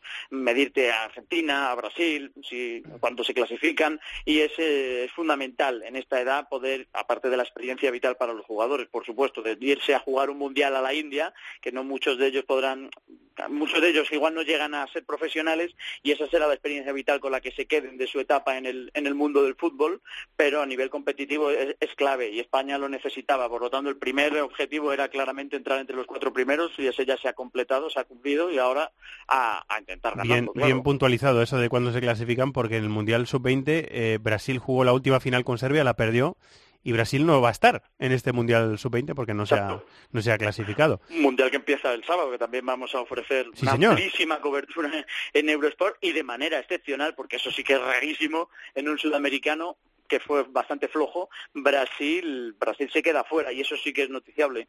Lo seguiremos también. Eh, Rubén, nos has hablado de los españoles, de, lo- de los turcos. ¿Algún jugador más que hayas visto en el torneo y, habrás pens- y hayas pensado, este va a llegar a la élite? A mí me ha impactado desde el primer día Adli, el 7 de los franceses. Me ha parecido un futbolista El que se parece a. Rabiot, ¿no? Y que se me parece a Rabiot, Sí. que no juegan ni siquiera en la misma posición. Fíjate, es curioso. También influye un poco el aspecto físico, el pelo, la manera de moverse Sí. por el campo, pero me recuerda muchísimo a Adrián Rabiot y me ha parecido un jugador interesantísimo. Un futbolista que yo creo que vamos a ver en el futuro. Rabiot, ya cuando lo vimos en el sub-17, es que se veía claramente que iba a llegar a la élite y así ha sido. Veremos a ver si con Aldi pasa lo mismo y me han gustado mucho los dos ingleses. Foden, que quizá es menos llamativo en su manera de jugar, pero creo que tiene mucha calidad y mucha visión de juego, y luego Sancho, que es el típico futbolista que en estas edades le sale todo, lo hace muy fácil, su uno contra uno es devastador, sería un poco como en la época de, de Blofeu, que parecía que era imparable en esta categoría. Pues mm, Sancho o Patrick Roberts, cuando jugó con Inglaterra en 2014, el jugador del City que está en el Celtic, que era, era imparable, todo le salía, todos los regates, ese uno contra uno que tiene ya Don Sancho me parece de lo mejorcito de este, de este campeonato. Yo casi si me obligas a elegir un jugador, para mí está siendo el futbolista del, del torneo. Bueno, la final el viernes a las 8 de la tarde, en directo en Eurosport, la, la seguimos y la disfrutamos. Ojalá esté España y ojalá la gane. Rubén, muchas gracias. Te seguimos. un abrazo. Un abrazo. Hasta luego.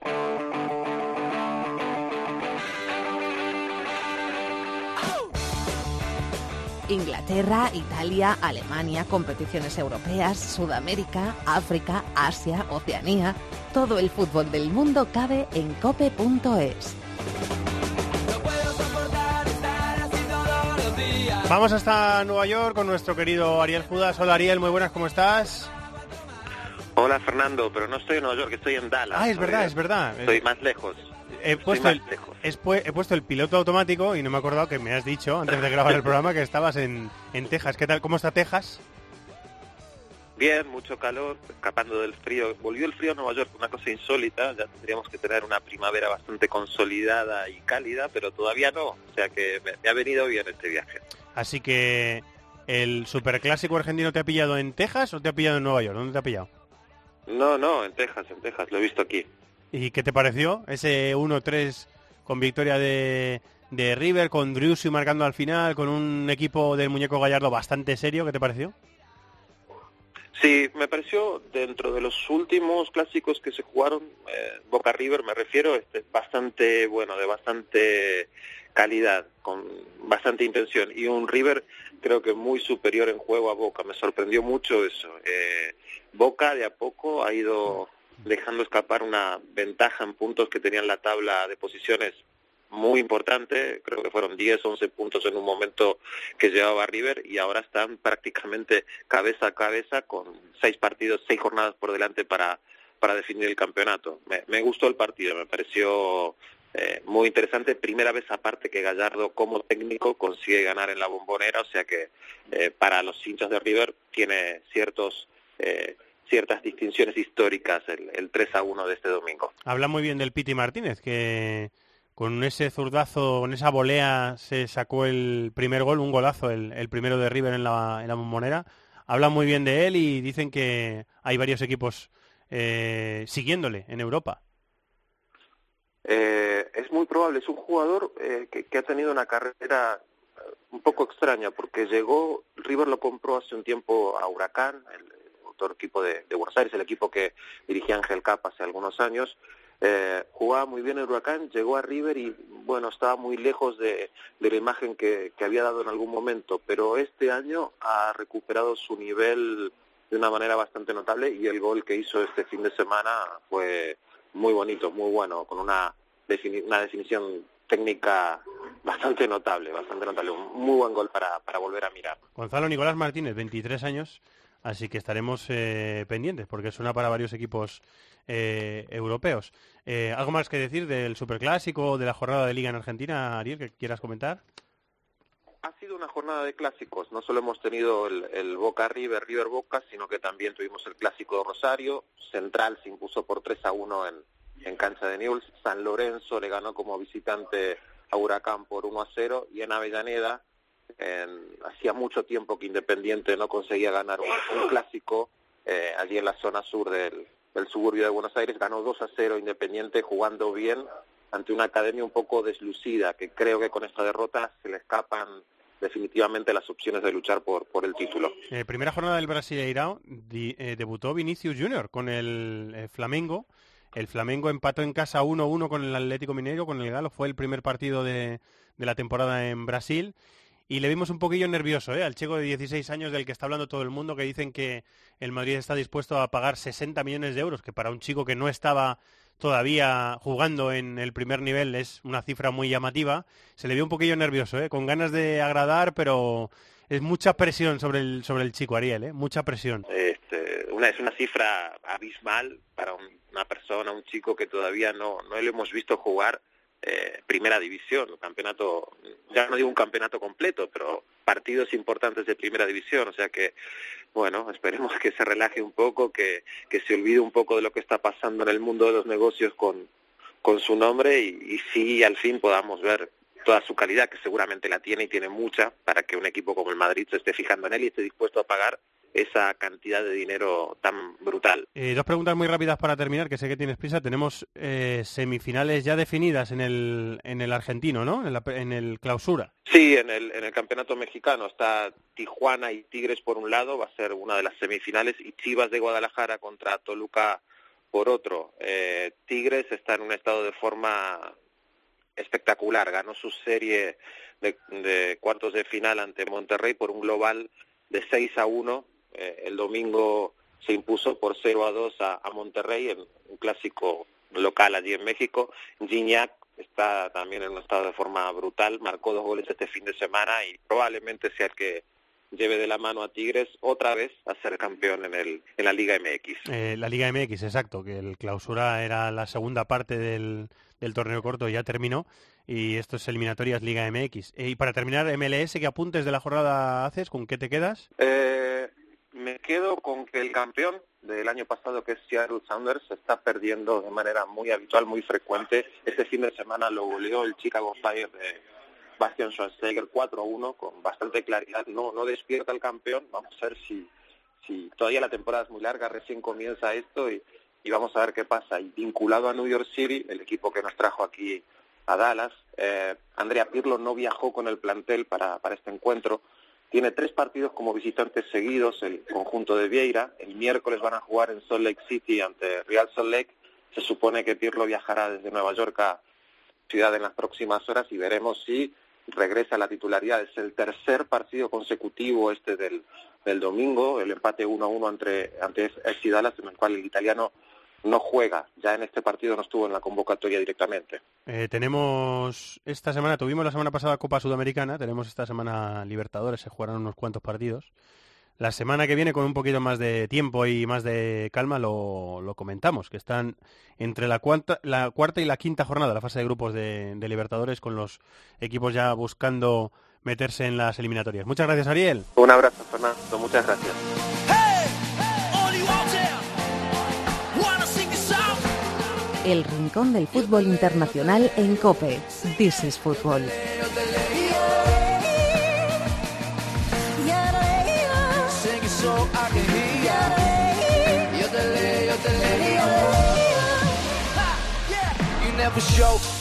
Dedicada con mucho cariño a nuestro querido Tony Padilla. Hola Tony, muy buenas. ¿cómo estás? Muy buenas. No sé, si, no sé si eres un, no sé si eres un fan de Eurovisión o no. Me da que no, ¿eh? Nada, nada, pero absolutamente nada. Eres cero, Euro- pasa- eres cero que ¿no? fue, fue inevitable no seguir el, concurso de este año porque eh, el chico que iba representando a España es de, es de mi ciudad, de Sabadell. Ah, sí. Y había jugado hasta los juveniles del Sabadell. O Ah, ¿en sea, serio? Tenemos dos cosas en- tres cosas en común. Somos del Sabadell, somos de Sabadell y cantamos mal. Entonces, claro, lo, lo- lo seguimos. Qué malo eres. sí, perdona, sí, soy muy malo. Pero no, pero me, claro, este año sí que los estuvimos, los estuvimos viendo con unos colegas y el tipo este que cantaba casas tirolesas también lo, lo, lo- vimos. Uno de los eh, ganadores de Operación Triunfo eh, es muy amigo de Eric Frade y es un tío súper futbolero. Y le mandó un eh, mensaje a Eric súper indignado diciendo eso es, un, es una cosa que te puede pasar en cualquier actuación, a cualquiera le puede pasar, los nervios, la entonación, tal. O sea que... Bueno, yo no me atrevo a decir nada, ¿eh? porque he, he- he estudiado música, he de decir, y le entiendo perfectamente. o sea que... O sea que, bueno, eso queda dicho. Esta es la representante en Rumanía de, de Eurovisión, que eran... Es, es una chica que es experta en este tipo de canto, el canto tilorés este del Lorelei, el, del, el de Heidi, ¿sabes? Ella tiene tutoriales en internet sobre este tipo de canto. ¿Qué cosas? ¿Qué cosas? Eh, no, no te costará sin saber una cosa más, ¿verdad, compañero? Sí, sí, sí, sí, Yo, yo lo máximo que podía aspirar a ser eh, es eh, ir vestido con eh, el disfraz de mono que llevaba el, bicho que salió al lado del italiano, ¿no? Yo, yo, Oye, controlas, ¿eh? Controla- para no seguir Eurovisión. Este año sí, este año me lo estoy mirando. Ah, vale, vale. Sí, me, me encantó el australiano, el australiano, no el cantante, el otro. Eh, estuvo muy bien. Muy bien, muy bien. El del caballo estuvo bien también. Bueno, nadie ve Eurovisión, compañero, nadie ve Eurovisión, pero entre los trending, de los 10 trending topic en España, los 10 son de Eurovisión, curiosamente. Yo y, este año sí que lo vi, lo, y, lo admito. y 6 millones de espectadores, o sea que alguien, alguien lo ve. Eh, bueno, todo esto viene a colación porque hay campeón en la Liga Rumana. A, a eso hemos traído esto, ¿no? Correcto, correcto. Y además, hace unas semanas hablamos de, de un club que era sorprendente, porque es un club fundado solamente el año 2000, 2009 y cinco años después han conseguido ganar la, la liga, que es un auténtico sorpresón. Y es ese club, el Vitorul Constanta, de Constanta, esta reunión, esta ciudad que está justo en la costa con el Mar Negro, club fundado por Chica Hagi, el mítico Chica Hagi, club presidido por Chica Hagi, el mítico Chica Hagi, y club entrenado por Chica Hagi, el Vito Chica Hagi. O sea, lo fundas, lo levantas, lo presides, lo entrenas y ganas la liga. Es, es, es muy desobrado. Ya, y no solamente eso, sino que ha armado el mejor fútbol base ahora mismo del, del fútbol romano. Estuvieron jugando los octavos de final, por ejemplo, de la Champions League eh, juvenil. Están aportando muchos jugadores de categorías inferiores porque eh, cuentan que Jika Hagi decidió crear este club cuando vio que no había seriedad en el fútbol romano, que hay demasiadas personas metidas en negocios turbulentos, demasiada corrupción, demasiados presidentes intervencionistas. Se enfadó muchísimo en su experiencia con el Esteagua, donde lo preside Kiki Beccari, que es uno de esos hombres ah, más polémicos del fútbol en el este de Europa, un tipo que ha estado dos veces en prisión por corrupción, por una persona racista, homófoba, tiene todo, todo lo que quieras. Y este señor, pues, ah, es el que mandan en este agua. Pues bien, Hagi se enfadó mucho, eh, creía que no podía trabajar con gente así y creó su propio club. Lo llevó a primera, armado un buen fútbol base y ganaron la liga en un playoff, ah, además, ah, playoff final, que le ganaron en la última jornada por, por el tema de, de- de diferencia de, go- de goles con el, precisamente con el Esteagua. Bueno, el club teóricamente llamado Steaua, porque también contamos hace unos días que el mítico Steaua de Bucarest ha perdido en un litigio judicial su nombre. No se puede llamar Steaua porque esta marca, Fútbol Club Steaua, eh, la, la, la tiene el ejército rumano como ellos cuando se independizaron del club rum- del ejército eh, al final de la época de Ceausescu, el comunismo, no registraron la marca, la marca pues se la quedaron el ejército, que ha creado un club de fútbol modesto que se llama Fútbol Club Steaua y ahora mismo el mítico Steaua está compitiendo con unas siglas que es FCSB, Fútbol Club Steaua Bucarest, ¿no? O sea, es un, es un auténtico embrollo y ganó en la última jornada el, el Vitoru Constanta y claro, y además Gigi Becali, el, este tipo tan loco, ha, afirmado que irá al tribunal de arbitraje de Lausanne, el TAS, porque es injusto que hayan perdido ellos la, la liga, porque acabaron por delante en el playoff final, pero bueno, hay una es, es un auténtico embrollo, pero es muy, muy significativo que en solamente cinco años Gigi Haji haya conseguido crear un proyecto de cero y ahora está buscando inversores. Está, admite que incluso estaría dispuesto a vender el club porque le cuesta mucho compaginarlo todo y necesita un músculo económico como para poder seguir trabajando en este proyecto y a ver qué pasa con este club. Pero bueno, ahí estará, en la próxima edición de la Champions League, en principio estará el Vitoru Constanta. Sí, tiene que jugar dos previas, estoy mirando, ¿no? Dos previas. Desde la tercera ronda de clasificación tiene que jugar el, el campeón Yo de la Liga Rumana. es, es una historia brutal. Aquí, obviamente, uno de los futbolistas que sacó este club en su corta vida es el hijo de, de Chica Hagi, que recordemos que está jugando en la Fiorentina. Por tanto, es casi un proyecto familiar.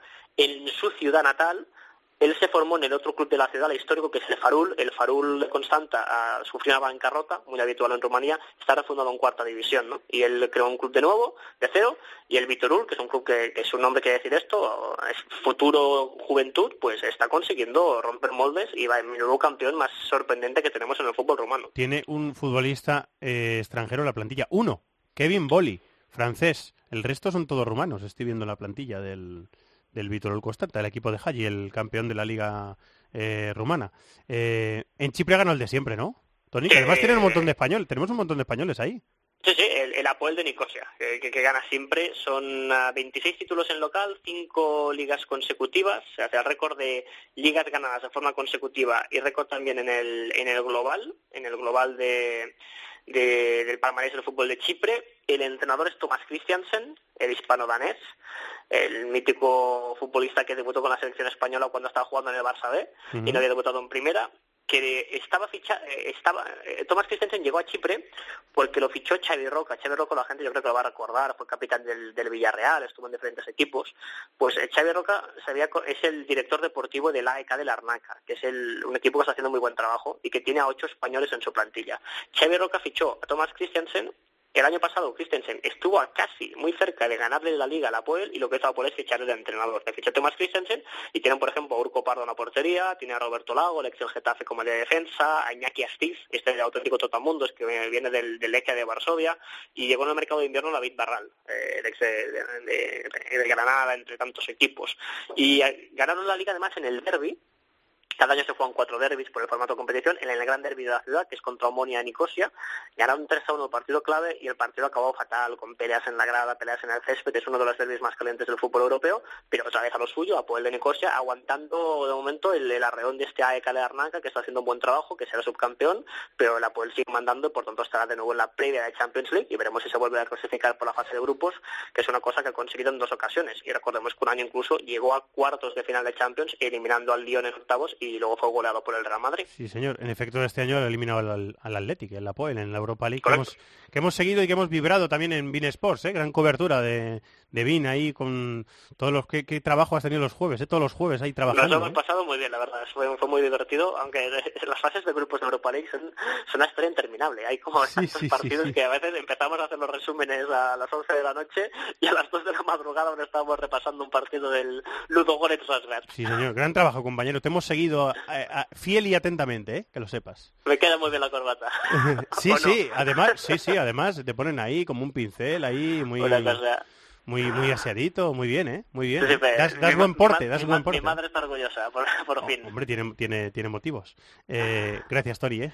Un abrazo, chicos. Hasta la semana que viene, un abrazo. Eh, bueno, estamos terminando. Y no es una forma de hablar. ¿Qué tal, Chato, señor productor de este programa? ¿Cómo estás? Hola, señor director. Muy bien. No es una forma de hablar. bien. ¿Qué tal la, la agenda? Bien, muchos partidos, porque además hay que hacer un repaso a lo que se juega por arriba y por abajo. Por y, arriba y por abajo, qué y la verdad es que muchos partidos, como siempre. Muy bien. ¿Y la música que me traes? Que La- ya sé cuál es. La, sí, porque la- hoy te la he puesto en el guion. Hoy es una... Oye, ni lo... No, pues mira, no, lo- no lo había leído. Pensaba que me ibas a traer la, la campeona de Eurovisión. No, la verdad es que no. No, no, no, porque ya está muy escuchado y además esta mañana he escuchado una, una canción en la radio, me ha gustado mucho y aquí nos la va a poner Bueno, pues Antonio dale, Bravo dale, para dale. que lo escuchamos. go to drink away their gloom. He sat me down and so began Era un poco para esto. the story Un poco of a bajón, ¿no? charmless man. Te digo una cosa, la campeona de Eurovisión es una canción triste, evidentemente melancólica y tal, pero es una canción muy bonita. Es música, que, que en Eurovisión se lo que se estila es fuegos artificiales es y bailar y espectáculo y no sé qué, y esto es música, es, es una, es una bonita canción. Y yo me alegro de que haya ganado una bonita canción, Eurovisión. Pues mira, nos alegramos todos. En... Bueno, Eh, no, fíjate que tontería, pero No, es que necesitaba sacarlo. Qué, bo- qué bonito.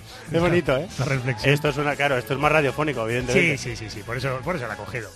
Más quieres- guay, más como nosotros, más si- tal, ¿no? quieres, somos muy guay. Sí. Dale, guay. Vamos ahí, en Inglaterra, partidos aplazados que se juegan entre semana. Eh, este lunes, Chelsea-Watford a las 9 de la noche, ya campeón el Chelsea. El martes, Arsenal-Sunderland a las 9 menos cuarto y Manchester City-West Bromwich a las 9. El miércoles a las 9 menos cuarto, Southampton-Manchester United y el jueves a esa misma hora, Leicester-Tottenham. El fin de semana, última jornada de liga, todos los partidos el domingo a las 4. Queda por decir la pelea por los puestos europeos. El Liverpool es tercero con 73, el City cuarto con 72, Arsenal quinto con 69, United sexto con 65, a falta de estos partidos que hemos dicho atrasados que se juegan martes, miércoles, jueves. Y juegan Arsenal Everton, Liverpool Middlesbrough, United Crystal Palace y Watford Manchester City. En Italia, final de Copa, el miércoles a las 9, Juve Lazio y penúltima jornada el fin de semana. Juve es líder con 85, Roma 81, Nápoles 80, el sábado a las 6 hay un Kievo-Roma, a las 9 menos cuarto, Nápoles-Fiorentina, el domingo a las 3 Juve-Crotone, que es decimoctavo con 31 puntos, el Empoli tiene 32 y juega en casa contra el Atalanta, el Génova es decimosexto y se enfrenta al Torino. Última jornada también de la Bundesliga, Dortmund y Hoffenheim pelean por el tercer puesto, que están empatados a 61 puntos. Toda la jornada se juega el sábado a las 3 y media y el Dortmund juega en casa contra el Werder Bremen.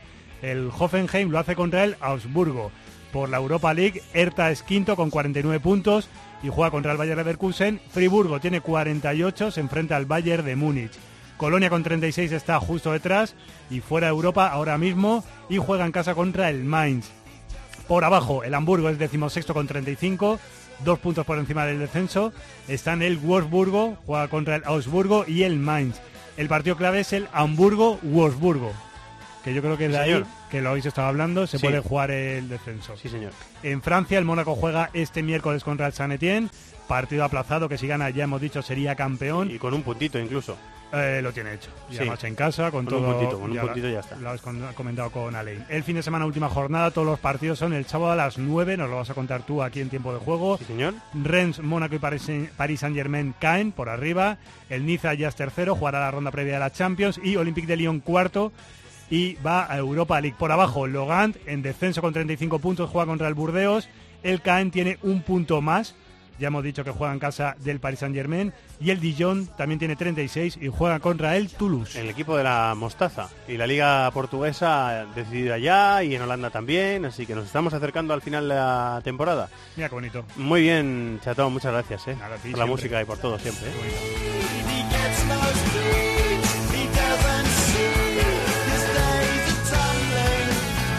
Y gracias al hombre que no se le ve ni se le escucha, que es Antonio Bravo, el entrenador de, el entrenador, sí, podría ser el entrenador, el director técnico, el director técnico de este programa, eh, que es imprescindible para que el programa salga adelante. Así que besos en los morros para él también.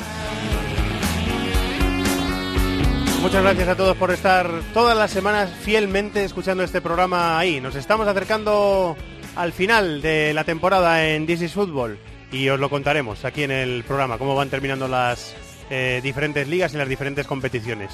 Durante toda la semana programación deportiva en COPE, la mayor oferta de programación de radio para internet de una emisora española, que es esta, la de la COPE, y toda la radio para disfrutar. Muchas gracias a todos por estar ahí, un abrazo grande, adiós.